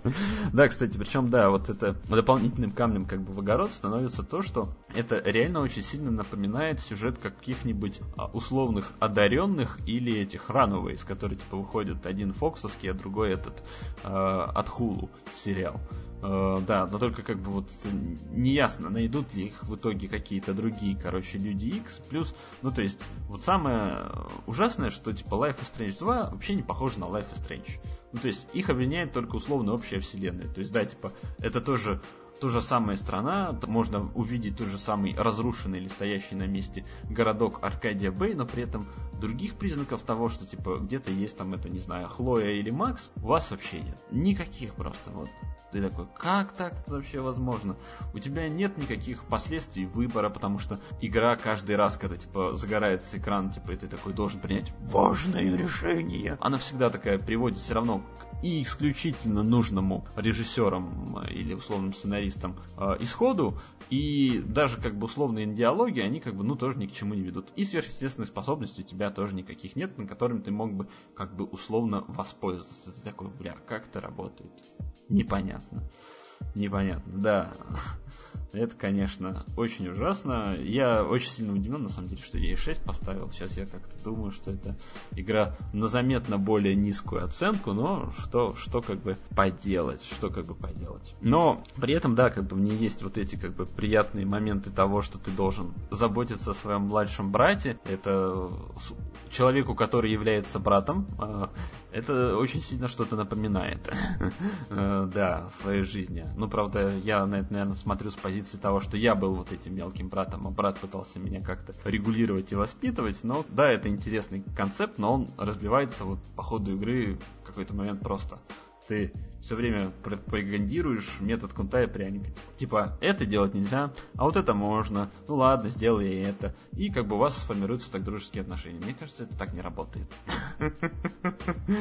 Да, но с другой стороны, это чуть получше той херни, которая была в Детройте. Потому что вот это взаимодействие между маленькой девочкой и ее робонянькой, это просто, ну, как бы пиздец был. Потому что реально а, там все строилось, что типа такая, поступай правильно, поступай правильно, нельзя поступать плохо, нельзя воровать из магазина, нельзя там типа это, там еще что-то делать, крать. Это такой, господи, нам не выжить.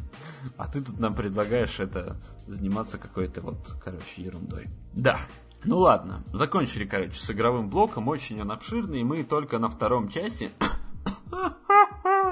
Господи, какой ужас. Кто это слушать-то будет? Почти 4 часа наверняка подкаст будет идти. Почти 4 часа. Господи. Ну, наверное, может быть, за это мне появится парочка новых патронов, которые скажут, у, отличный подкаст, мне очень понравился, готов отдать тебе доллар. Пожалуйста.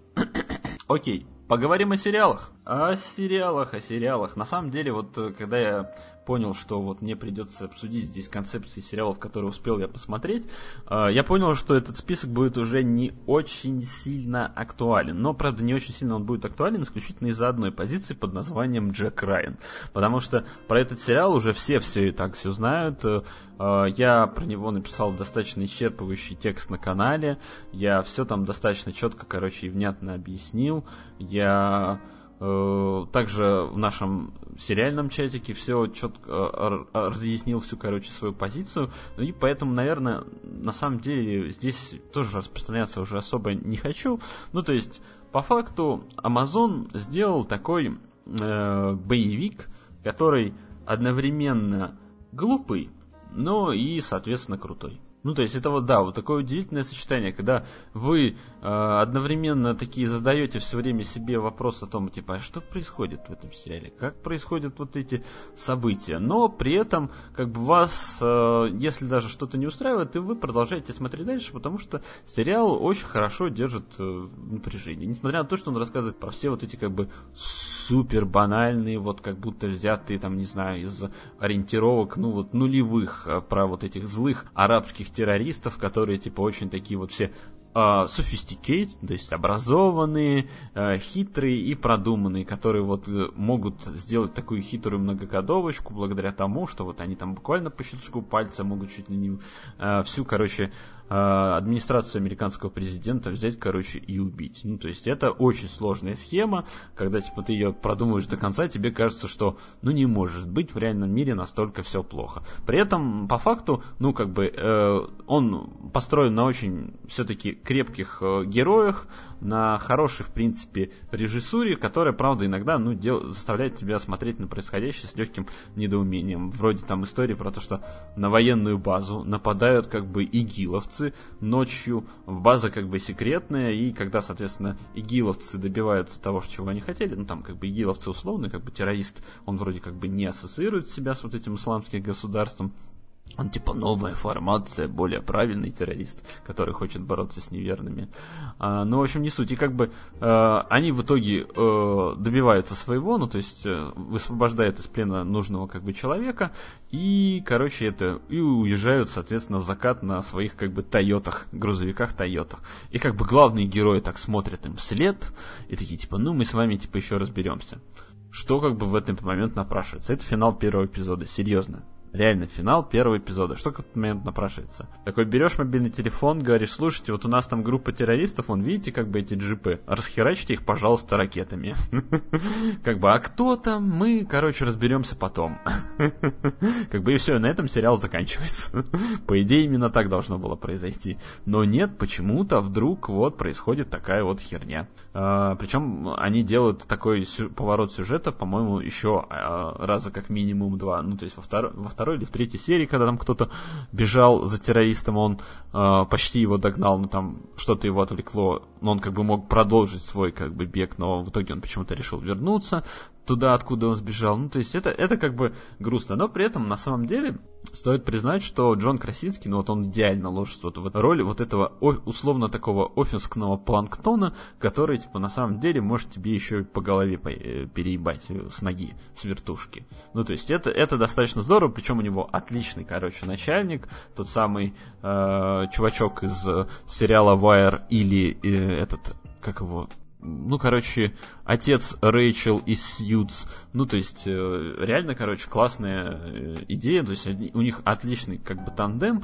Но вот тема, конечно, то, что они снимали, на самом деле, причем это видно, все, все как бы происходит только из-за того, ну, то есть, тебе кажется сериал немножко несвоевременный только из-за того, что его снимали в 2016 году, а показывают тебе в 2018. Я не понимаю, как это может работать. Ну, то есть, Amazon явно сильно облажался, но, скорее всего, это больше все же связано с а, тем фактом, что у них очень сильно выстрелила в ноябре миссис Мейзел.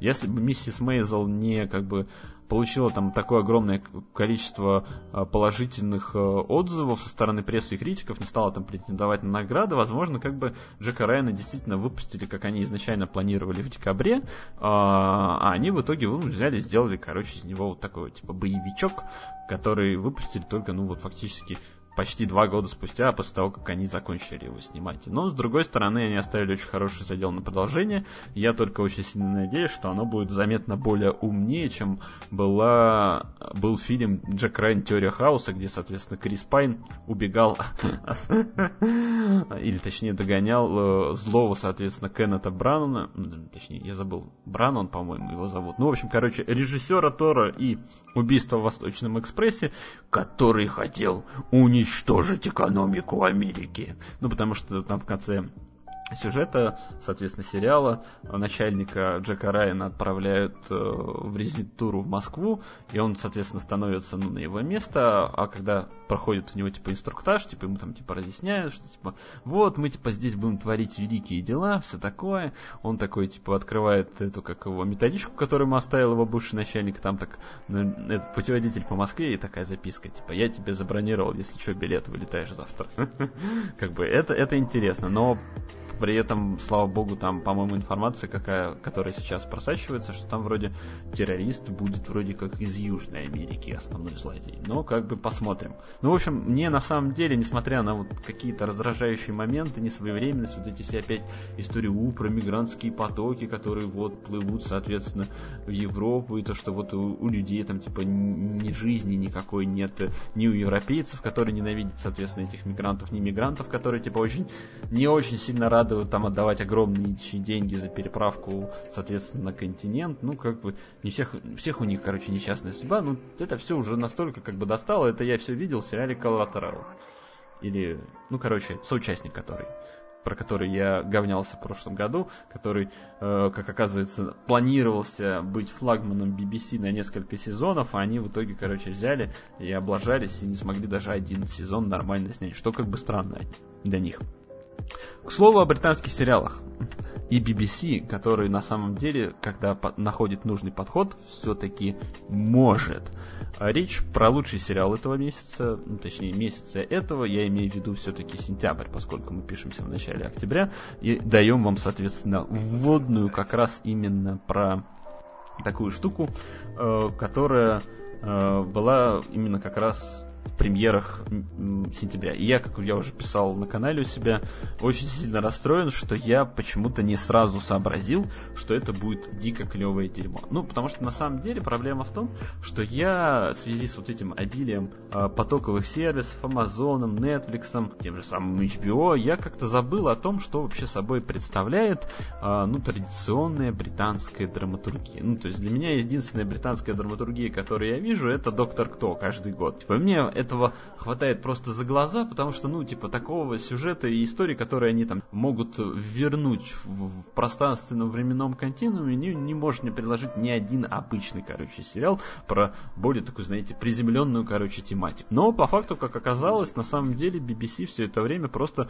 ждала удобного момента для того, чтобы взять и, короче, запустить свое уникальное драматическое шоу, которое было бы, ну, вот таким а, классным ответом на условные, как бы, 24 и внезапно, наверное, даже сериал Рубикон, ну, в какой-то степени, хотя именно все-таки, да, на 24. Ну, потому что э, телохранитель, да, это, короче, такая вот история, в которой вы узнаете про чувачка, который, соответственно, вернулся из э, командировки в Афганистане, где он там, соответственно, получил э, психологическую травму, и он, соответственно, эту травму отчаянно скрывает и, соответственно, работает, короче, в полиции. И, возвращаясь как-то домой э, вместе со своими детьми на пригородном поезде, он, соответственно, отвозил детей э, к бабушке, он э, срисовывает э, опасную потенциально подозрительную ситуацию, которая может э, привести к теракту. Э, который, ну, как бы реально действительно может произойти, он в итоге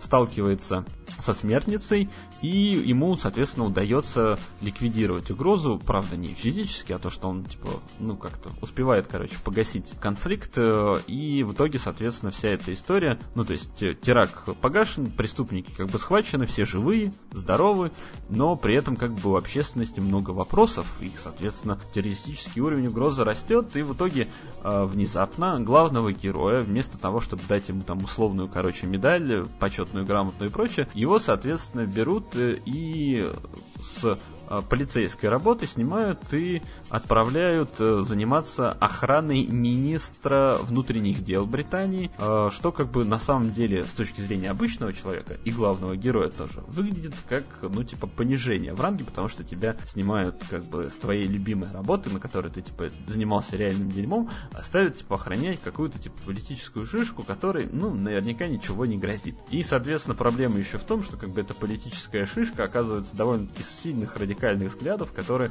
типа, все хочет э, сделать, э, точнее, никак не сделать, а все хочет урегулировать таким вот, соответственно, образом, чтобы большой брат смотрел за всем, что ты делаешь, ну и как бы это контролировать каждый твой шаг, потому что террористов надо как-то ловить. Ну, короче, прям экранизация нашего, условного говоря, правительства, его битвы с Телеграм. Ну, как бы и, и пакетом Яровым, да. То есть все вот это все. И там вот, соответственно, идет эта политическая активная дискуссия. Главный герой как бы пытается присмотреться э, к своей как бы подзащитной. Ты параллельно надеешься про себя, господи, не дай бог, как бы у них не возникло любви, а потом как бы ты начинаешь сомневаться в главном герое, ты такой думаешь, а как бы он ее в какой-то момент не взял бы и не грохнул, потому что это Англия, здесь возможно все, ну имеется в виду Англия, британское телевидение. А, и ты такой, бля, что, что здесь вообще, короче, может произойти? И реально за все время сериала он занимался только тем, что практически все время удивлял меня. Ну то есть там сюжет, понятное дело, он развивается, да, по какой-то типа условно знакомой концепции, и, и методом, который ты, ну, догадываешься, может, могут произойти в истории, когда, типа, охранник, мужчина защищает, соответственно, какую-то, вот, соответственно, знаменитую фигуру женщину, что, как бы, вероятно, влечет к тому, что у них могут возникнуть друг к другу чувства и симпатии. А, и как бы ты такой, блядь, наверняка они покажут это хуево, и мне после этого сериал, который вот здесь смотрится просто дико напряженно, как там вот это первые 10 минут с этим поездом, ты такой, бля, что сейчас произойдет, успеет, типа, обезвредить, не успеет, убьют эту террористку, не убьют. И ты такой, хоба, такой оказываешься, соответственно, на данной странице, условно говоря, сюжета, и такой, оказывается, типа, норм все подали, вполне себе можно, типа, на всю эту историю как бы смотреть из данного угла. Но потом в середине сериала они делают такой ход конем, что ты вот прям не ждешь вообще даже близко. Такой думаешь, что тебя просто, короче, пытались наебать, что это какая-то утка, что типа все на самом деле складывается не так, а на самом деле это нет, это суровые британские сценаристы, которые готовы вот просто резать тебя по-живому и ставить героев и персонажей в такие ситуации, когда непонятно, как вообще можно двигаться. И тем более мне так дико понравилась развязка, то есть они все это снова смогли, э, ну вот, перевести из вот этого, опять-таки, того же самого политического, террористического поля в совсем другой, как бы, дискурс, который, как бы, условно напрашивался и держался у тебя в голове, но ты так его никогда на самом деле и не рассматривал. Ну, то есть, замечательнейшее, короче, шоу, два актера просто великолепны, то есть, Нед, э, не Нед Стар, Роберт Старк, забыл, соответственно, имя актрисы, ну, в общем, просто замечательное, великолепнейшее э, шоу, всем дико рекомендую, выходит на Netflix, по-моему, в конце октября или ноябре, обязательно там его посмотрите, я практически уверен, что Netflix, хоть он сейчас не все выпускает, типа с русскими субтитрами, а, но он, вероятнее всего, и сделает э, данный проект локализованным на нашей стороне, хотя, как бы, локализация от Netflix это всегда такой вопрос интересный, в том смысле, что вот у Amazon у них э, все-таки проекты, они достаточно четко сделаны субтитры. У них единственная только есть проблема, я причем не знаю, с чем это связано, как так, почему. У них, если смотреть фильмы на русском, с русскими субтитрами, можно столкнуться с тем, что русские субтитры появляются заметно раньше реплик. Я, помнится, жаловался по этому поводу в техподдержку, мне, короче, ни хера не сделали ничего интересного, сказать, типа, ой, как жалко, типа, ну, мы, типа, передадим ваше поручение. В итоге, короче, так ничего не переделали, так там по-прежнему в некоторых местах, например, в том же самом сериале «Комьюнити», субтитры идут не там, или вообще, короче, не отображаются, или отображаются не те. Что, например, в кино «Суперперцы» субтитры появляются слишком рано, а, ну и, короче, и так далее. Но в случае вот у Netflix у него есть проблема в том, что там, короче, иногда делается херовый перевод. Как, например, было, короче, в случае сериала «Маньяк», который я вот, соответственно, досмотрел на этой неделе.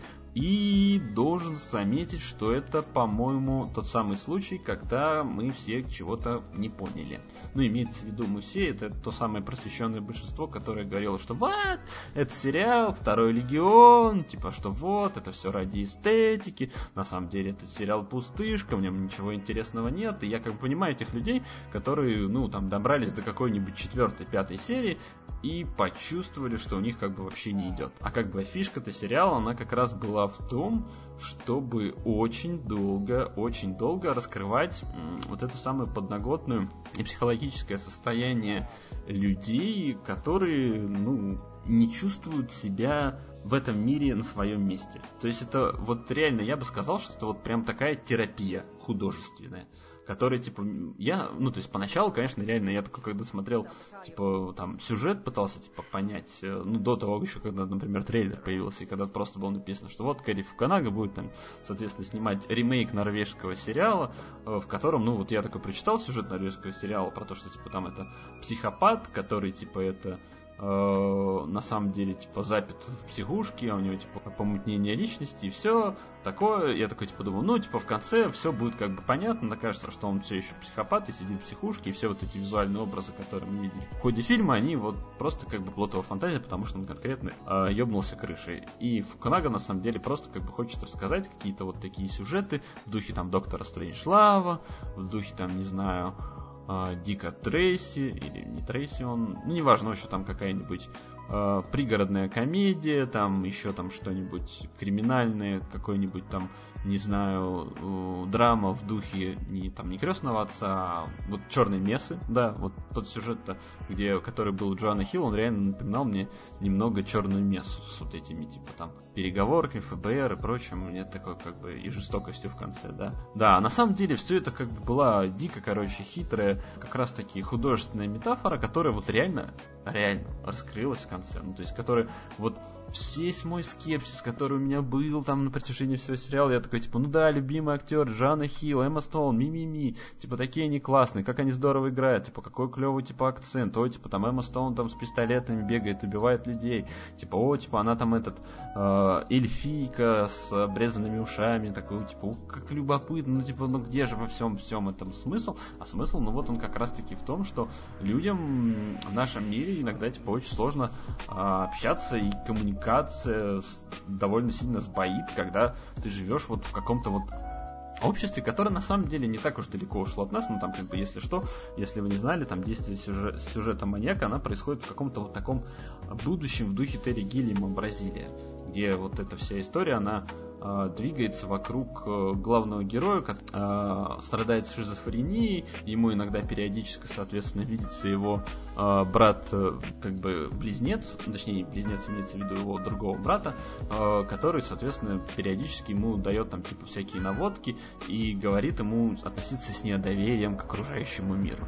И есть, соответственно, вторая героиня, это Эмма Стоун, которая тоже там, соответственно, с большой травмой э, пережитого прошлого, не очень приятно связанной, соответственно, с ее сестрой, и как бы она вот э, испытывает тоже, короче, внутреннюю боль именно она настолько как бы в нее уже зацепилась и погрузилась, что она не представляет свою жизнь без этой боли. То есть, если она не чувствует эту боль, она, значит, не живет. Ну, то есть, это, по-моему, замечательная, короче, идея, вот показать вот так, насколько, типа, могут быть раздавлены психологически люди, и насколько, как бы, здорово, когда, собственно, вот эти все барьеры наконец-то рушатся, и эти люди находят родственную душу, с которой они могут общаться, которые их могут понимать, и с которыми они могут, ну, жить и двигаться дальше. Причем речь не идет о том, что типа они станут семейной парой, типа женятся, у них типа родятся дети, они будут любить друга и умрут в одну день. Нет, это просто значит, что у тебя есть свой родной человек, который тебя поддержит, поможет и поймет. Ну, типа, это здорово.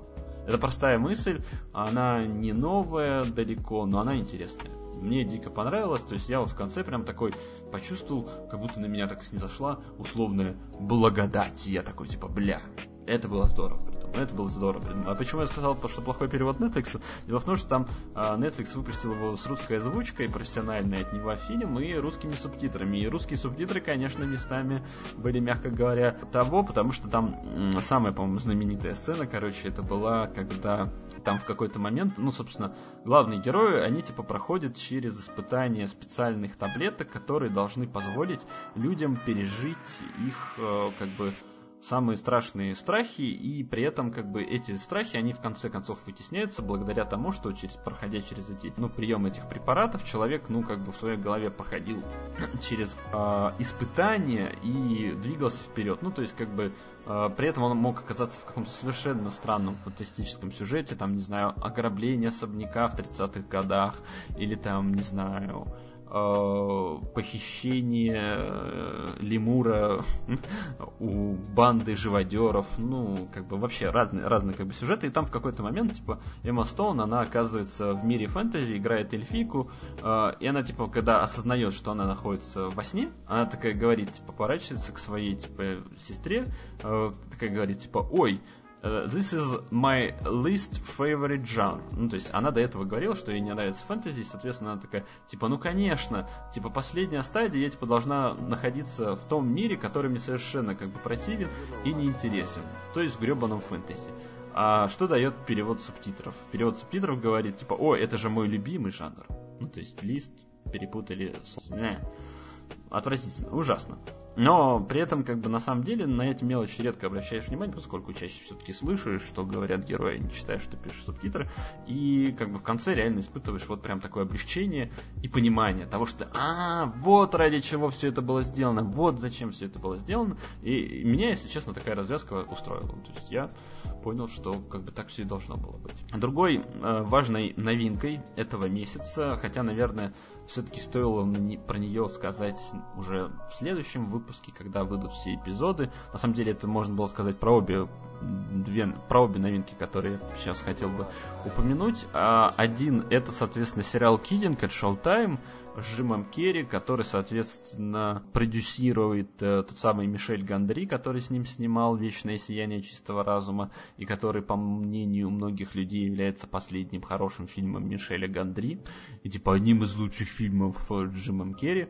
Но, как, э, кстати, недавно была вот эта замечательная дискуссия в КГ, просто реально я впервые такой, типа, почувствовал, что, типа, эти люди могут говорить не только, типа, про ужасные вещи, типа то, что обсасывать, типа, не знаю, подробности в духе фильма «Хищник», там, или там, не знаю, кого еще, там, Марвел, Хуярвел, DC, хуй соси. Ну, то есть там, соответственно, э, этот Евгений Кузьмин, он рассказывал, собственно, про э, то, что он пересматривал, соответственно, «Вечное сияние чистого разума», а вы, как помните, там вся же концепция, она смотрится, строится на том факте, что, типа, главные герои, они типа настолько сильно были раздосадованы или разочарованы и огорчены тем фактом, что расставались с любимыми ими людьми, ну типа там условно не сошлись характерами и прочее, что в итоге, ну, я думаю, блядь, все смотрели же этот фильм, что в итоге они, соответственно, стирали себе воспоминания о том, что у них были вообще когда-либо эти отношения.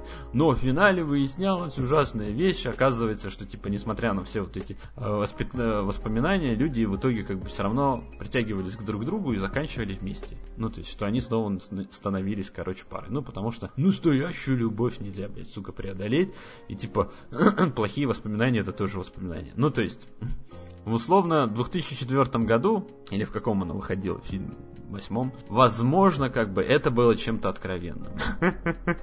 Но сейчас, как бы, да, возраст там условно 28 или там 30, ну вот Кузьмин там 30 с чем-то лет, как бы так подобные суждения, они выглядят как на, на записи типа в ванильных фабриках. Ну, то есть, это сложно назвать какой-то удивительной житейской мудростью, это выглядит как полная, короче, хуйня.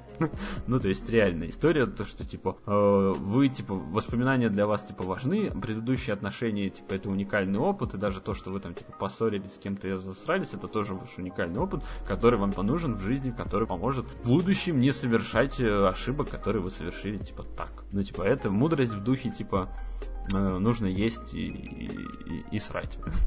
да, замечательная, кстати, была реплика. Ну, то есть, вот э, на самом деле, я считаю, что у Гандри лучшие-то фильмы это как раз этот, как его, «Наука сна». Замечательное кино. И «Перемотка». И «Перемотка», которая, правда, так до конца я ни разу не досмотрел, но мне дико как бы нравится вся концепция, истории и прочее. Ну и, соответственно, Кидинг, он рассказывает про Джима Керри, который такой э, весь из себя э, добренький Э, ведущий детской, короче, передачи, где он там, типа, разъясняет всякие истории, там, типа, как-то работает наше тело. Ну, в общем, короче, он местный образовательный, короче, такой полупсихолог. Ну, в общем, и в реальной жизни он примерно тоже такой же, тоже такой весь себя такой добренький и веселый, но проблема в том, что он уже давным-давно на самом деле мертв внутри, потому что у него, а, э, погиб э, сын, в аварии, и Б, с ним разводится его жена. Соответственно, в результате чего вся его жизнь, она как бы трещит по швам, он как бы пытается э, как-то радикализировать э, и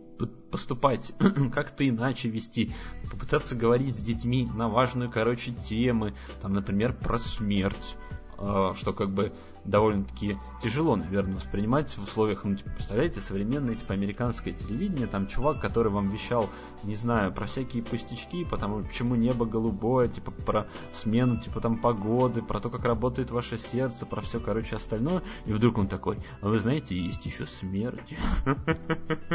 Типа, вы можете умереть, ваши родители могут умереть и тому подобное. Ну, то есть, это довольно-таки интересная трагикомедия, где, конечно, трагедии заметно, короче, больше, потому что там все как бы по-разному переживают всю эту историю, плюс как бы на самом деле а, Джим Керри, он как бы работает в условно семейной корпорации, то есть его сестра, она типа занимается тем, что делает как бы куклы для его шоу, а, его отец, это его, собственно говоря, непосредственный начальник, который пытается его, ну, как-то взбодрить, э, поддержать, но при этом на самом деле это супер хуево, ну, то есть невероятно. А, ну, то есть он даже в какой-то момент такой говорит, что мы знаем, что мы, типа, потеряем скоро Джима, и нам, типа, нужно, чтобы его проект проект продолжал жить без него. Мы уже типа думаем над тем, чтобы сделать его анимационным и наняли уже несколько, нашли типа уже нескольких актеров, которые могут блестяще имитировать его голос. Так что даже когда он типа умрет и съедет с, или съедет с катушек, то типа с ним все будет типа хорошо. Он, он типа останется э, ну в сердцах своих фанатов и поклонников, условно говоря, живым. И мне вот дико, конечно, интересно,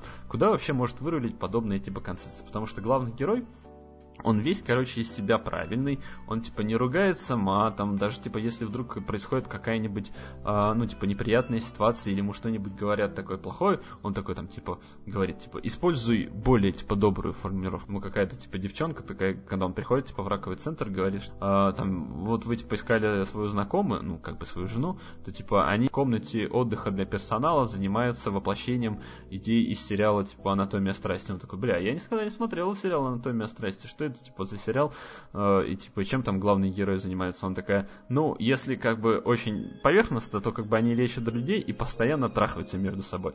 Он такой, типа, использует другое слово, не такое грубое. Она такая, они, типа, занимаются удовлетворением своей плоти.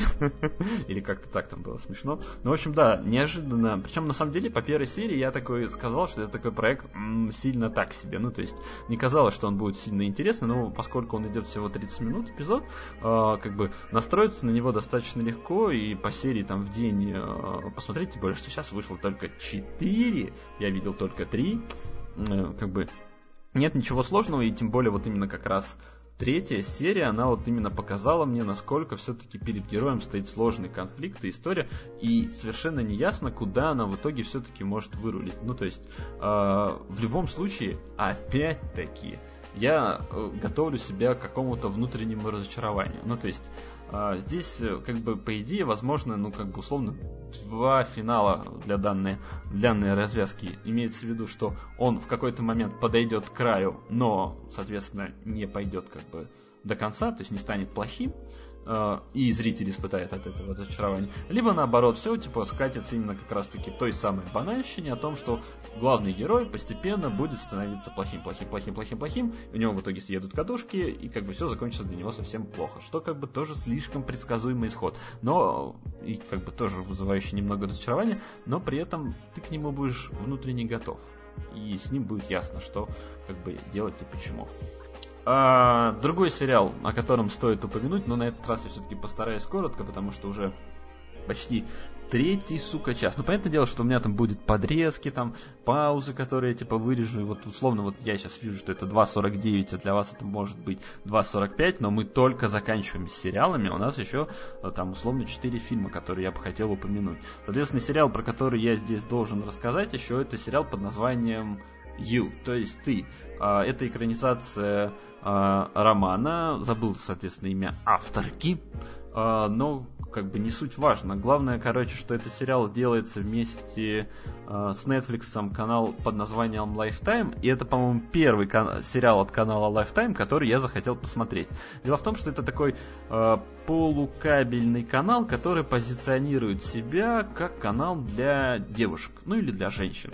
То есть вот все вот эти замечательные телепрограммы, которые, знаете, там типа беременна в 16 или еще что-то, они все пошли, короче, от этого канала. Ну, то есть вот там реально вот сюжеты про женщин, и их любимую тематику, там макияж, прочее, прочее. Вот как бы удивительная история.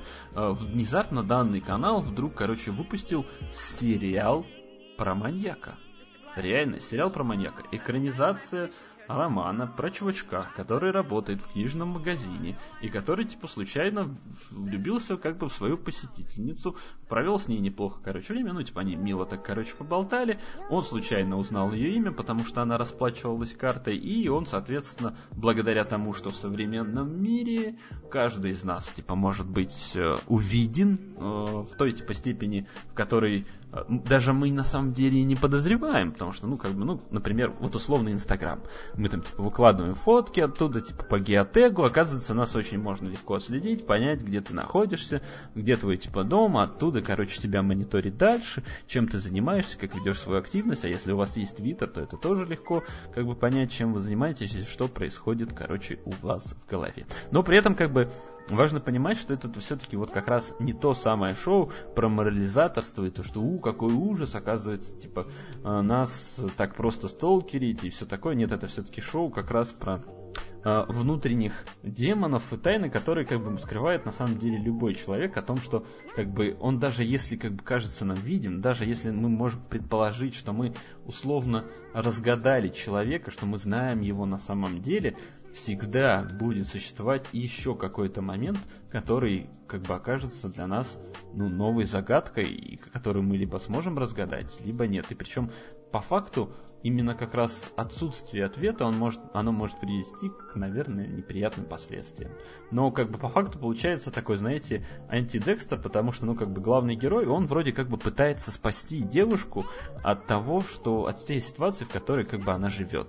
Ну, то есть у нее есть там, типа, какой-то парень, э, который вроде то ли ее бывший, то ли не ее бывший, она типа, типа с ним сходится, но при этом как бы по факту он уже ей изменял, она его все прощает, и такой типа думаешь, бля, хули она его не бросит, но типа при этом как бы ну видно, почему она его типа не бросает, потому что ну, она не усилена как бы уверена в себе. У нее есть как бы друзья, но как бы эти друзья э, богатые шлюшки, наверное, так будет правильнее сказать. Есть как бы условно среди как бы этих богатых шлюшек близкая подруга, но у нее какие-то явно тоже к ней мотивы не э, такие очевидные. Ну, как бы ты, скорее всего, догадываешься, что она лесбиянка и тоже ее любит.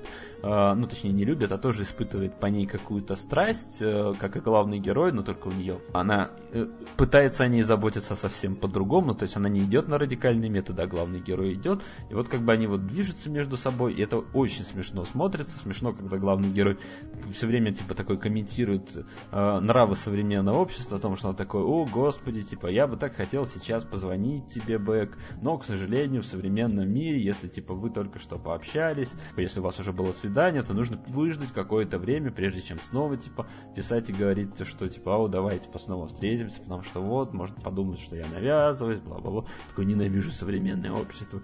Или то, что вот, вы вроде как бы встречаетесь, но если еще не стали официальной парой, то ты или девушка можете, как бы, иметь связь на одну ночь, и такой, типа, тоже ненавижу современное поколение. Ну, то есть это смотрится забавно, но еще более забавно смотрится история, которая вот произошла в четвертом эпизоде, когда мы внезапно увидели еще более новую Бэк, потому что нам казалось, что мы нам ее портрет уже обрисовали, все рассказали, а потом нам оказалось, что нет, у нее, типа, гораздо еще более сложная судьба, и нам даже дали заглянуть в ее голову. То есть я такой думал, ух ты, а было бы прикольно, если бы там было, знаешь, такое взвешивание. Два эпизода за условного, как бы, э, сталкера-маньяка, а два других, они, соответственно, за его как бы жертв. И тут, на самом деле, вот самый меня больше интересующий момент, узнает ли главная героиня про то, что типа он за ней следит, или не узнает. Ну и как бы чем все вот это закончится. Потому что про бывшую девушку тоже там какая-то непонятная история, что она типа забежала от него э, в другую страну, и типа больше никто про нее ничего не слышал. Ну как бы это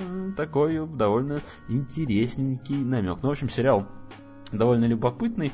Странно, конечно, что он вышел на таком канале, у него уже есть заказ на второй сезон. Как я уже сказал, то что было бы неплохо, если вы будете смотреть его на Netflix, когда появится, потому что на Netflix сделают нормальный рип качество, то есть там будет клевое HD, а не то замыленное, которое дают на этом канале, и там не будут за шуркивать э, маты, которые, типа, главный герой время от времени произносит. Причем, как бы, на самом деле, это смешно. Я сперва думал, что канал Lifetime, он эфирный, но мне, как бы, подсказали в Телеграме э, один из подписчиков, что, типа, не-не-не, канал, типа, не эфирный, а, как бы, условно, почти кабельный. А я такой, а зачем мат тогда зашикивать? Он такой, ну, типа, для девушек же. Вдруг, типа, это нежные ушки не выдержат слова «блять».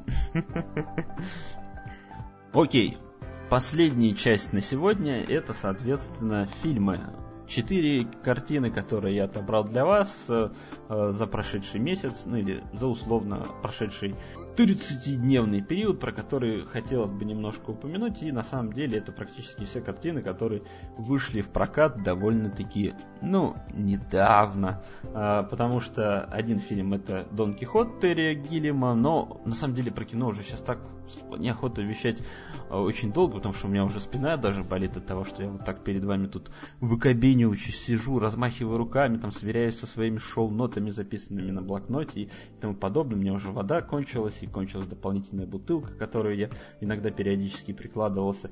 В общем, давайте быстренько галопом по Европам, ну, чтобы у вас э, было ощущение о том, что вы послушали не только про мою общественную жизнь и сериально-игровую, но и чтобы было хоть какое-то ощущение, что этот подкаст связан с кино.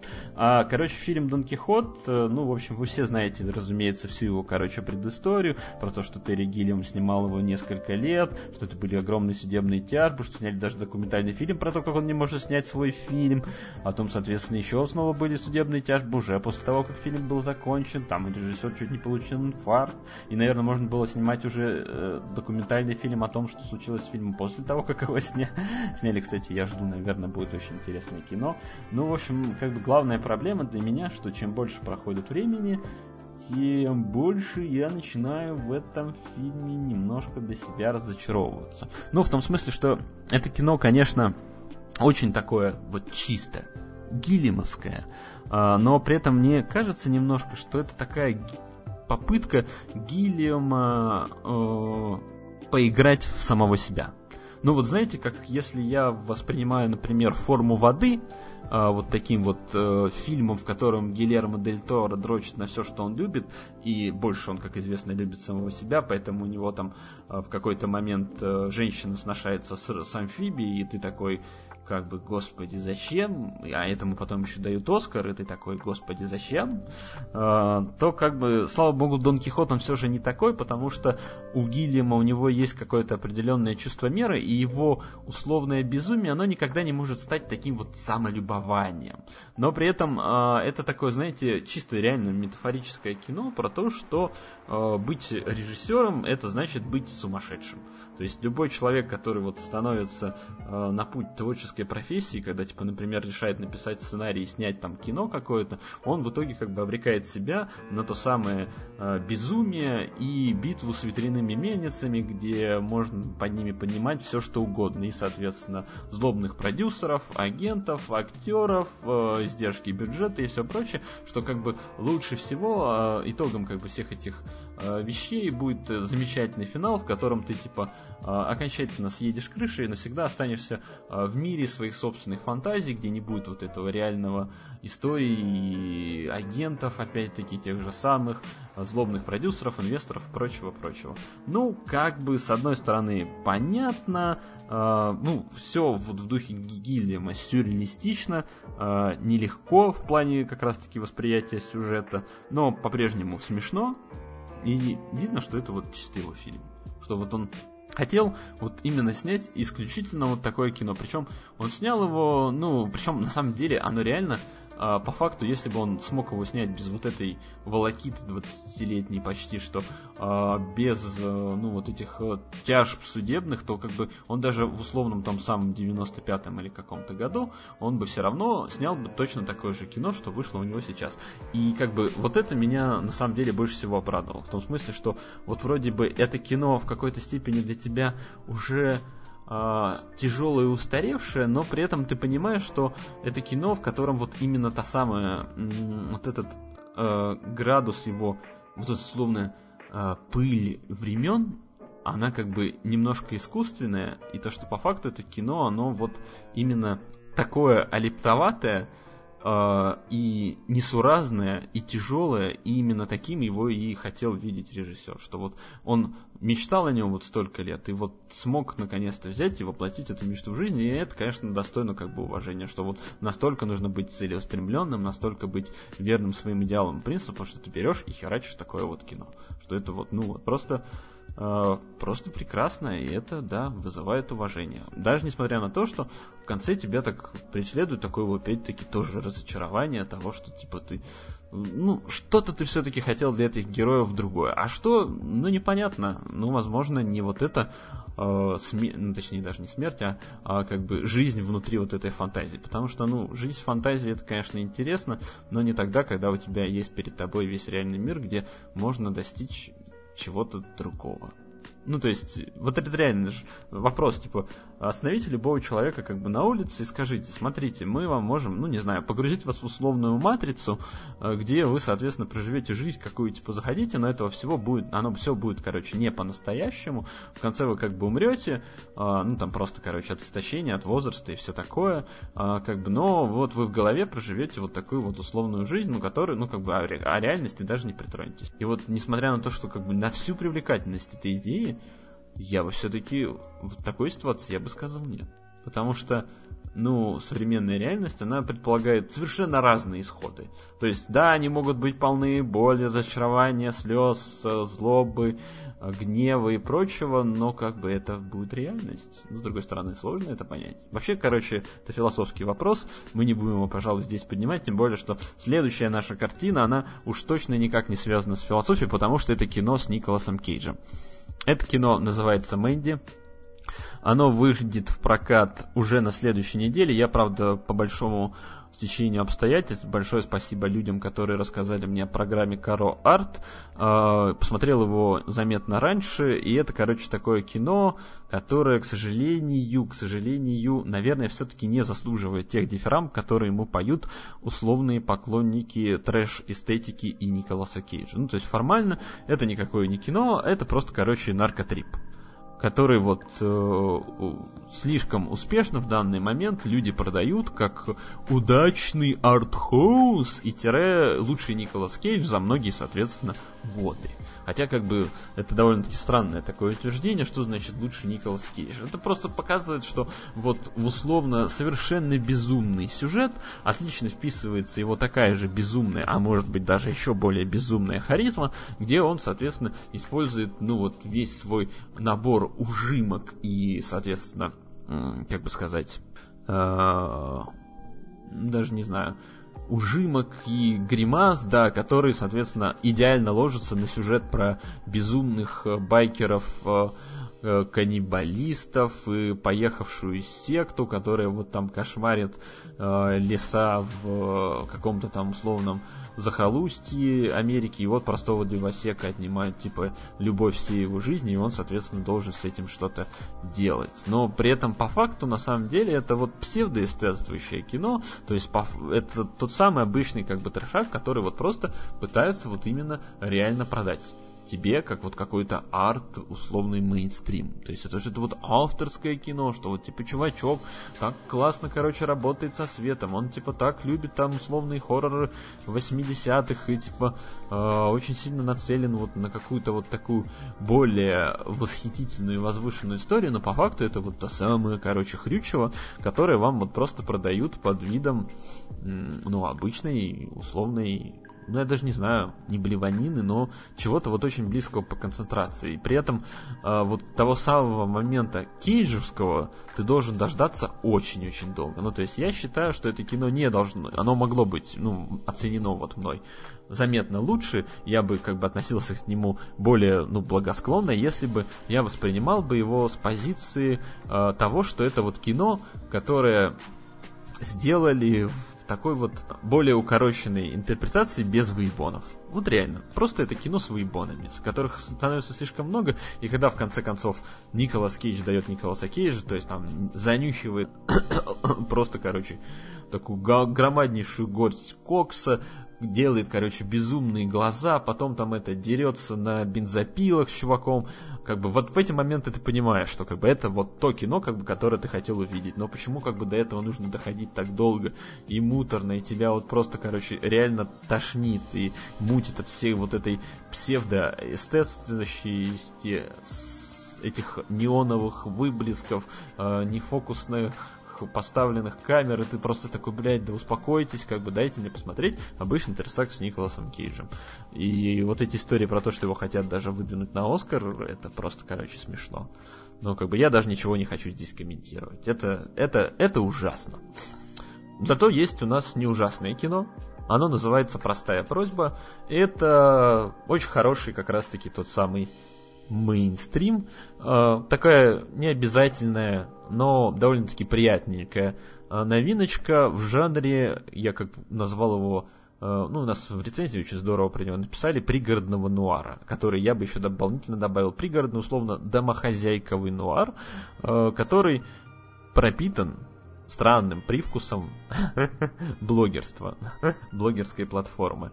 Э, но как на самом деле про это кино не очень хочется много чего рассказывать, причем я на самом деле за ним давно следил, еще с момента анонса, ну потому что мне нравилась идея того, что типа Пол Фиг, который до того момента еще не снял «Охотниц за привидениями», или, кстати, по-моему, уже мог снять, и все в нем очень сильно разочаровались, потому что мне на самом деле Пол Фиг своей вот этой концепция рассказа вот про сильную женщину, точнее вот, ну, не имеется в виду сильную и независимую, а именно простую женщину. Ну, то есть у него все сюжеты, это история, ну, вот как раз-таки по простую женщину, которая вот э, как бы живет, немного грустит и как-то вот пытается э, вертеться и жить. Ну, то есть э, тот же самый копы в юбках, шпион и э, девишник Вегасе, это были замечательные как бы комедийные ленты, где он пытался рассказать про именно обычных женщин. Это была очень здорово воспринятая идея, которую, к сожалению, попытались коммерциализировать с помощью продажи франшизы как раз «Охотники за привидениями», который, разумеется, ни в коем случае он не должен был делать.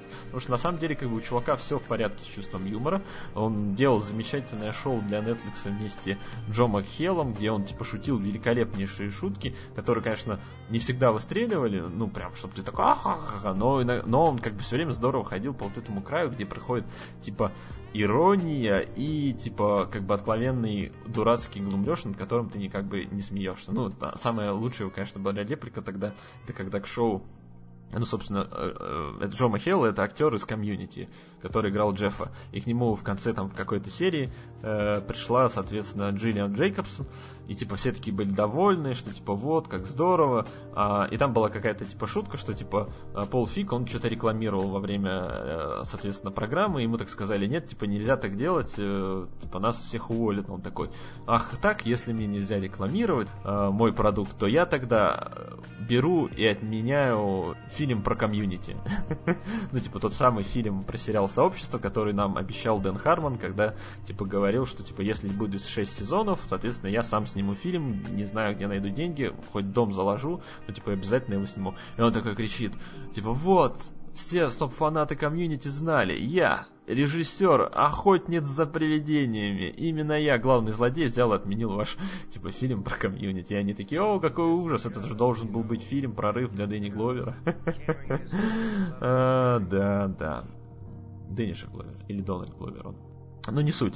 А, ну и, в общем, а, в простой просьбе он а, как бы использует а, вот ту же самую немножко абсурдную манеру повествования, в том смысле, что он пытается рассказать такую, знаете, чисто такую криминально зловещий триллер, который вот в эстетике этого самого гламурного домохозяйкового пригорода, причем еще там же история связана с тем, что одна из героинь, она ведет видеоблог для советов по дому, типа, как нужно там, типа, стирать вещи, приготовить вкусную херню и все такое, а параллельно она, типа, рассказывает про то, как она э, ищет свою, типа, подружку, гламурненькую красавицу, э, ну, соответственно, блогерша играет э, миниатюрненькая Анна Кендрик, а, соответственно, пропала пусечка Блейк Лайвли.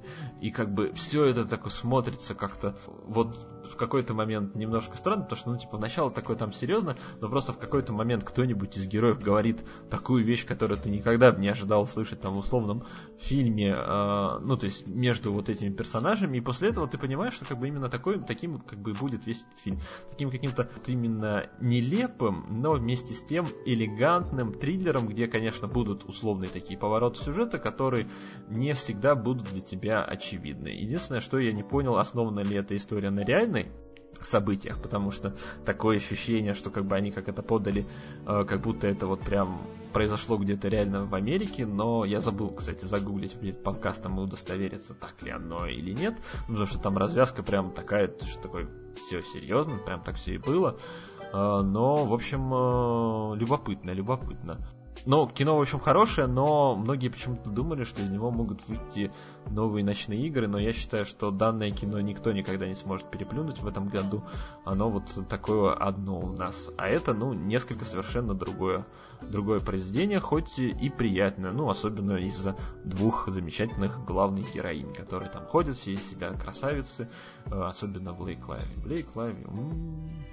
Окей, наверное, главный фильм, про который все хотели бы послушать, хотя как бы зачем про это слушать, если у меня есть э, рецензия на сайте, от которой я вот просто ни, ни одной строчки не хочу выкинуть или отойти, э, потому что фильм Веном это вот такое страшное э, нечто, которое вот выходит в прокат, и оно, как оказывается, может на самом деле, несмотря на ужасную, короче, критику, отвратительные отзывы, может э, все равно собрать необходимые себе деньги для того, чтобы у этого нечто вышло как бы продолжение, что как бы меня, если честно, очень сильно расстраивает.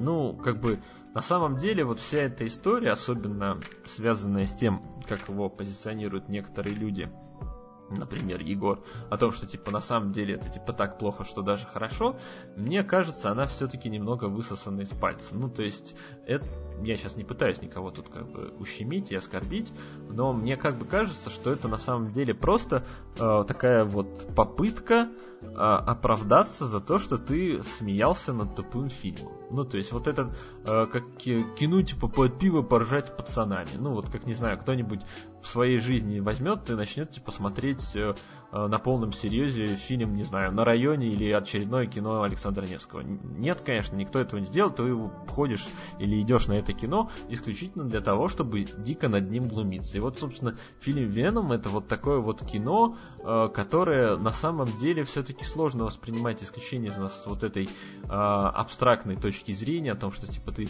не будешь воспринимать его серьезно, потому что, ну, это кино, в которое именно позиционировалось как очень серьезное. Фильм, который, типа, особенно вот эта вся история, типа, с рейтингом, когда, типа, там продюсеры вещали, что не-не-не-не, мы сделали PG-13, но мы изначально так и планировали. И такие говорят, ну, типа, уверены, что на ваш фильм пойдут? Ну, как же, типа, Темный рыцарь же тоже был с PG-13, и какое, типа, кино монументальное. Когда, блядь, в статьях и условных интервью проходят вот такие реплики, если честно, ты потом смотришь как бы на Венома и такой говоришь, бля, как бы люди, вы серьезно надеялись, что вы можете сравнивать с собой фильм из 2005 года?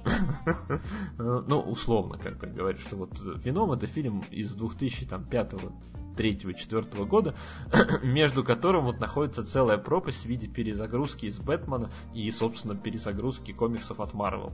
Ну, потому что, как известно, Кевин Файги, он в свое время продюсировал, собственно, Халка Энгали, который как бы мягко говоря, не залетел, потому что Энгли сделал его сильно авторским, но он типа занимался тем, что реально переносил на экран комикс, потому что там реально были такие классные вставки, за что я, кстати, очень сильно люблю фильм Халк. Энгли заметно больше, чем фильм Халк, невероятный Халк Луи Лутерье. А, что типа это был вот такой вот прям реально комикс у тебя оживший на экране, потому что там реально была, короче, такая картинка, когда типа сидит герой, в кадре при этом появляется, ну, то есть прямо в кадре появляется отрезок, условно, ну, как в комиксах, где видишь ты другого героя, который обращается, другой герой на него поворачивается, они между собой вот так взаимодействуют, потом переходят в один кадр. Ну, как бы очень здорово, придуманная штука, которую, кстати, к сожалению, по-моему, никто так на экраны и не перенес. Но мы как бы отвлеклись, в любом случае, Веном, он как бы застрявший э, супергерой как бы из прошлого, который вот реально, вот то есть, чем могла выиграть, собственно, говоря, Sony. Да, они могли на самом деле сделать вот э, супергероя, как бы, который был, ну, немножко, условно говоря, устаревший. Ну, потому что мы все склонны ностальгировать и тому подобное, как бы это вполне себе здоровая э, история, но почему, как бы, в случае как раз-таки э, Винома они не должны были э, делать свое кино настолько беспросветно глупым. Ну, потому что любая глупость, она имеет какие-то, короче, определенные границы. И проблема в том, что в Веноме как-то ты смотришь его, смотришь, такой смеешься там на нелепости, говоришь, господи, как может быть фильм современный комиксы, типа, быть настолько прямолинейным, но в какой-то момент ты просто вот всем этим, типа, присущаешься и понимаешь, что кино, которое тебе продают, оно вот просто как-то самое, короче, безногая, безрукая, безголовая какашка, которую вот, типа, тебе пытаются подать под видом условной, как бы, конфетки, говорят, что, типа, вот, это, типа, наш новый продукт, наш новый, типа, супергерой, который является антисупергероем. Хотя, как бы, по сути, он занимается как раз-таки тем, чем занимается любой обычный супергерой. Типа, э, дерется с плохими наемниками злобного миллиардера и побеждает в конце этого самого злобного миллиардера, одетого в другую сущность. И при этом тебе пытаются нагнать драматизм о том, что а вдруг вином погиб, потому что он типа сгорел от огня. Ты такой, господи, как вообще? Почему? Зачем вы пытаетесь это сделать? Ну, то есть он даже условный э, профеминистический дискурс не может как бы зайти нормально, в том смысле, что там типа вот это подружка как бы главного героя, который играет Мишель Уильямс, она просто вот в какой-то момент э, резко как бы меняет свои взгляды, точно так же, как она резко в начале фильма бросает главного героя, и точно так же резко как бы к нему теплеет. А почему как бы? Не потому же, что из-за того, что я, типа, не знаю, вином пол мозга сожрал в свое время, когда, типа, в нее вселялся. Да, есть там и такой момент, после который, типа, вином соединяется, типа, с этим Томом Харди и говорит, отличная папа. И ты такой, господи, почему, почему? ну, то есть, понятное дело, что вот если воспринимать это как в эстетике того самого фильма э, под алкоголь и как бы для компании, да, это идеальное времяпрепровождение, точно так же, как идеальное времяпрепровождение, типа «Последний хищник», если вы вот вы готовы стерпеть то, как будут, условно говоря, издеваться над вашим любимым героем вселенной, при этом на самом деле Веном никогда не являлся моим любимым героем вселенной Человека-паука, но он был интересным противником, да. Это у него не отнять. Но с другой стороны, то, как они его перелопатили в современном мире, говорит мне только о том, что типа в современном мире к Sony вот просто ни за что, ни в коем случае нельзя подпускать комиксам потому, для того, чтобы они не снимали нам очередного какого-то вот крокозябру, которая вот непонятно где находится в нашем временном отрезке. Ты такой вот просто заходишь в кинотеатр, выходишь в него и думаешь, блядь, а что, 91 2002 2005 год, что ли?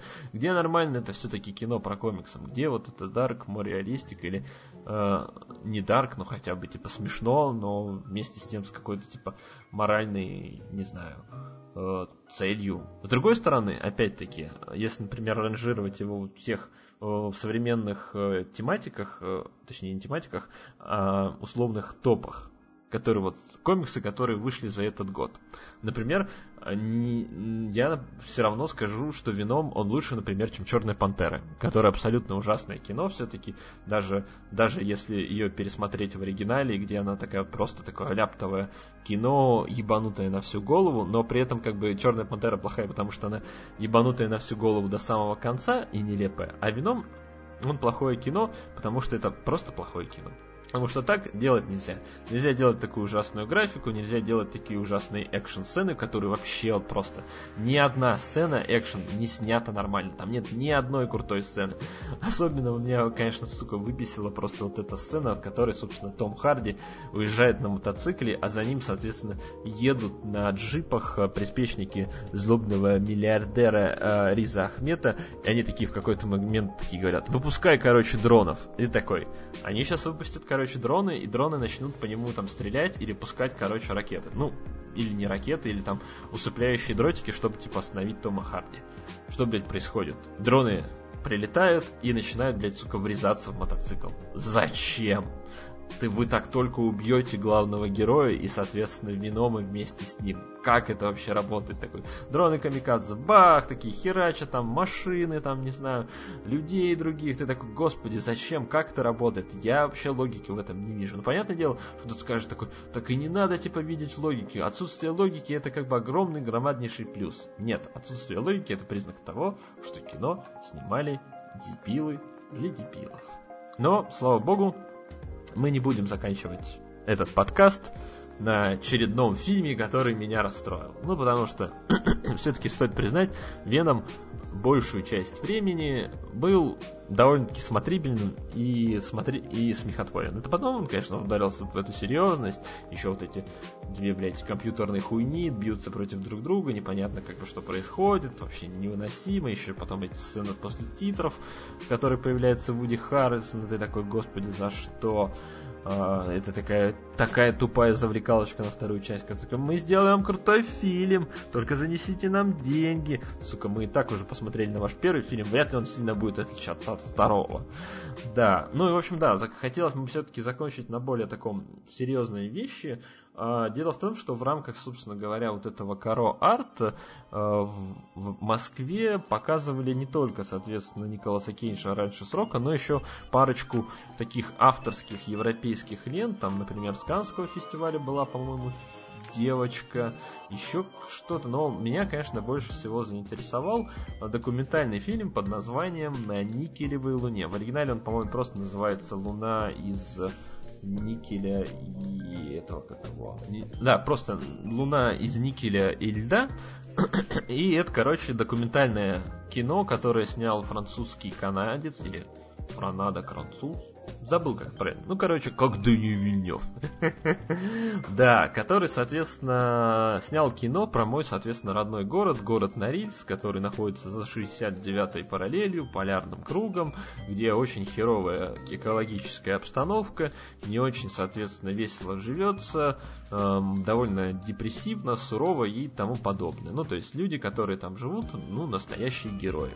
А, и как бы на самом деле кино-то мне показалось любопытным, ну, большей части из-за того, что приятно точнее даже не приятно, а любопытно узнать, как э, тебя воспринимают э, и твою страну, а особенно твой родной город, ну вот какие-то вот совершенно другие люди. Ну, людей, которые я, условно говоря, не знаю. Ну, то есть, очевидно, что он преподавал там какую-то точку зрения, но как бы по факту, спустя, ну, когда я посмотрел это кино, к сожалению, его в Питере не показывали, поскольку он был представлен в наших кинотеатрах в рамках фестиваля документального кино еще аж в декабре 2017 года, а сам фильм, он, по-моему, был снят аж в 2016 году. Но там у него был довольно-таки сложный, короче, съемочный период. Они снимали его поэтапно в 13 в 14 и 15 Ну, то есть заезжали там на несколько дней, видимо, насколько можно было заехать по пропускной системе, потому что мой город, он типа закрытого типа, и туда не нельзя как бы попасть, э, если ты там не являешься, ну, типа, не родился там, потому что, как бы, если ты родился, то ты как бы тебе туда заберут, ну, то есть ввезут только так. А если ты, соответственно, туда приезжаешь вот как бы просто так на дурачка, то тебя без приглашения могут взять, короче, и развернуть и отправить обратно. Ну, то есть ты реально, короче, не покажешь там полицейскому при выходе с самолета соответствующие документы, и все, как бы до свидули, лети назад. Да, в общем, соответственно, он попытался это показать, э, ну, собственно, взгляд на город с э, разных как бы точек зрения, то есть там условно нескольких таких типа ярко выраженных персонажей. Один типа там хотя персонажем это сложно назвать, там это как бы реальные люди. Один это там, э, собственно, тот э, человек, который был репрессирован э, в Норильске, типа потом его как бы оправдали, он не, не, не захотел бежать, потому что типа ну, бежать было некуда. Потом там, соответственно, такой условный правозащитник, который там типа заведует какой-то типа типографией, выпускает там, ну, исторический исследователь, я бы, наверное, даже правильно не так его назвал, который вот, собственно, изучает всякие материалы по поводу поводу Норильска и как бы старается, ну, раскрыть как бы реальную правду истории этого города, о том, что этот город ну, как бы, официально статус города получил в 1953 году, и как бы самая важная часть его истории, она заключается в том, что он построен на костях, точнее, на костях вот тех самых репрессированных людей, которых, соответственно, ну, входили в э, в сеть лагерей ГУЛАГ, которые вот там реально, короче, с 30-х годов, вот буквально там на пустом месте с ничего стали, короче, строить город и, соответственно, занимались, помимо того, что занимались строительством города, занимались еще и добычей, соответственно, полезных ископаемых. Ну, то есть вот эту самую никель, медь, руду и все, короче, такое. Ну, то есть там очень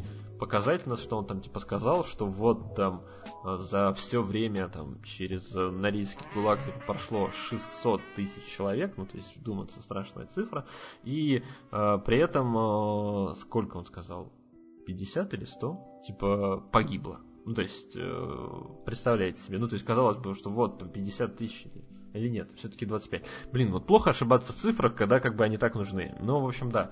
Но как бы э, современная история это заключается в том, что очень сильно не хотят э, современное руководство, ну, государственной компании Норники, чтобы это, ну, как бы выплывало наружу, а это как бы, ну, не очень приятная история для, ну, как бы для города. Но при этом как бы люди про это либо, ну, условно забывают, либо, э, ну, стараются просто об этом не говорить и не вспоминать. То есть там, например, были такие истории, про которые я не знал, о том, что, оказывается, типа, было массовое восстание в каком-то, типа, году, и там оно было до- достаточно в какой-то степени успешное, но потом, как бы, всех этих людей подавили, и 5 тысяч человек чуть ли не нет, 5000 человек это что-то до хрена. Не может такого быть. Блин, давно уже смотрел этот фильм, немножко уже впечатления о нем, короче, смазались, но суть-то как бы истории не в этом, а в, а в том, что там довольно любопытно представлены именно совершенно как бы разные взгляды на вот этот город, ощущения в нем и отношения к нему. Ну, то есть, понятное дело, что как бы условная молодежь, она в нем э, себя чувствует как бы как в тисках э, и не понимая как бы, что происходит и что они вообще как бы там делают. И как бы им очень уж хочется оттуда взять, короче, и э, по-хорошему съебаться. Ну, потому что, типа, ничего интересного в этом городе и перспектив там для них как бы никаких нет. При этом, на самом деле, там, типа, есть, короче, чувачок, у которого, типа, родители как раз-таки работают на производстве, а при этом, как бы, там его так спрашивают, а ты хотел бы сам, типа, работать на производстве?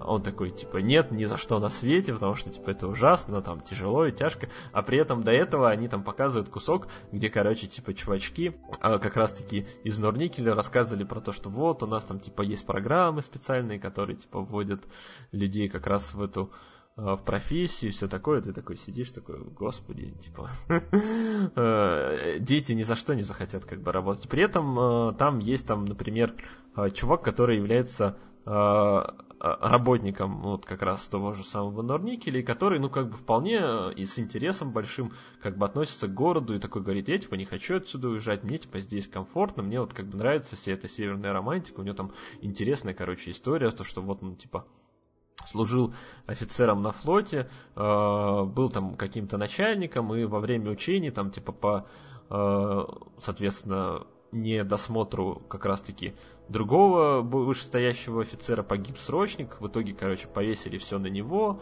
разжаловали, уволили, типа, с позором, и ему, типа, старшина рекомендовал, типа, поехать в Норильск, где он, соответственно, мог бы найти себя. Он в итоге сперва приехал, такой думал, господи, какой, типа, ужас, и через полгода втянулся, и, как бы, считает это тем самым местом, где ему наиболее всего комфортнее. Но, как бы, меня в этом самом смысле больше расстроило, ну, понятное дело, как бы, молодежь. Ну, я сам был среди тех людей, которые, как бы, рвались уехать как бы из вот Норильска, вырваться из него, хотя при этом, когда я перебрался в Питер в первые полгода, у меня была какая-то прям такая необъяснимая экзистенциальная тоска. Я такой, типа, думал, господи, типа, что не так?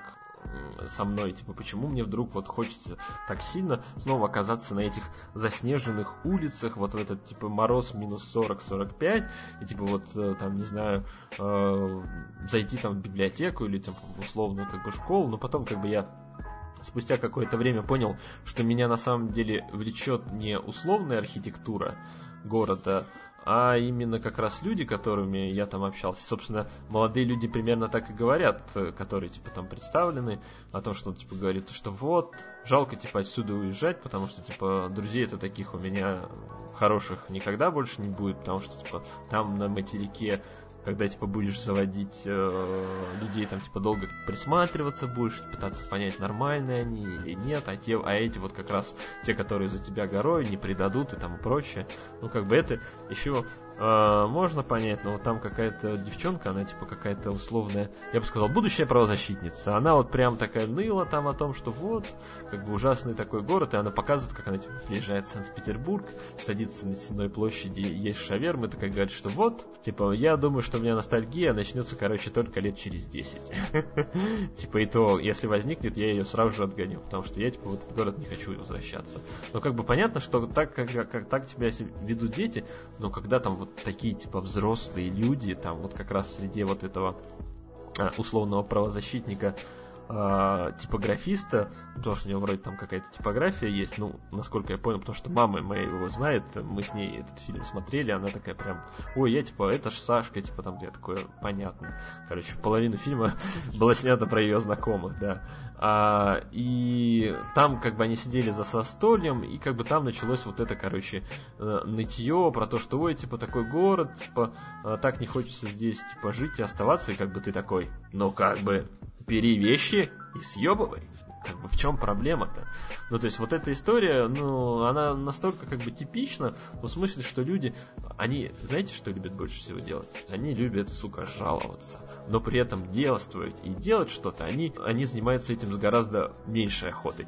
Ведь гораздо приятнее сказать, что вот, у меня лапки, типа вот, не хочу менять свою среду и окружение, вот, это же там, типа, новое место, но, типа, по факту, если тебя так угнетает, если ты чувствуешь, не чувствуешь себя тарелки, бери и улетай. Мне, кстати, вот по этой причине я очень сильно хотел в преддверии, соответственно, фильма «Сердце мира», который сняла эта сценаристка Аритмии, у нее же, типа, был до этого фильм э, под названием, ну, вот ее предыдущая, соответственно, работа, был фильм под названием «Комбинат надежда», который, да, вот, типа, был, был такое условное иносказание в том смысле, что э, у нас в Норильске есть именно как раз такой соответствующий завод, и там вот именно э, сюжет этого фильма, он, ну, он как раз был основан вот, вот всем вот этом беспросветном, безысходности и тому, что типа вот, как же так, вот этот унылый ужасный город, и как бы, как бы вырваться из его ужасных цепей. Хотя как бы, а в чем проблема? Как бы, собери вещи и съебывают. Ну, то есть, э, а я понимаю, что это немножко странная позиция, но по факту любой человек, который там работает в рамках э, э, как бы ну, нормальной работы в Норильске, он всегда как бы может позволить себе, ему комбинат всегда, короче, оплатит его переезд, соответственно, на материк. Он не оплатит, конечно, ему жилье его, потому что, ну, как бы, на это ты уж сам, извини, заработай, но переезд он ему всегда оплатит. И там даже специально, как бы, есть такая услуга, заказ контейнера, когда, в который, типа, погружаются все твои вещи, которые ты, типа, не можешь с собой взять. Ну, понятное дело, что не можешь с собой повезти мебель и все такое, или, там, не знаю, посуду, а ты, как бы, и везешь с собой, ну, условную, как бы, одежду. А все это остальное, оно вот как раз-таки грузится в контейнер, который в какой-то момент приезжает приезжает к тебе уже на материк, где ты, соответственно, уже живешь, и как бы и все в порядке, и почему бы и нет.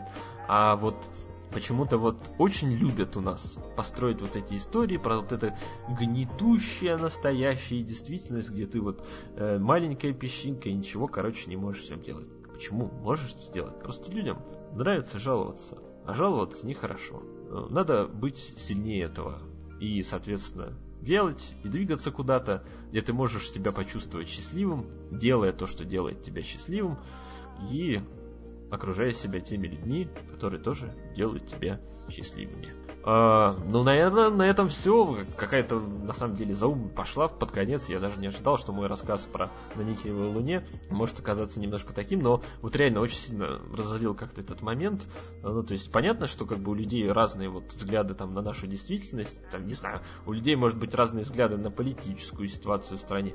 Ну, там, не знаю, на строй, там, на оппозицию, ну и все такое. Ну, да, и на город может быть разный взгляд. Но вот именно концепция того, что ой, ой, все плохо, но при этом я ничего не буду делать, она вот, на мой взгляд, абсолютно, абсолютно неприемлемая. И так поступают только мудаки. До новых встреч! Э, пока-пока. Не знаю, когда услышимся в следующий раз. Материала-то нового в ближайшее время у меня вряд ли так уж много наберется. Но с другой стороны, это будет выпуск, который не будет идти три с половиной часа. А это заметно лучше и для меня, и для вас. Особенно для меня, потому что я представляю, как я буду долго монтировать данную аудиозапись. Всех благ.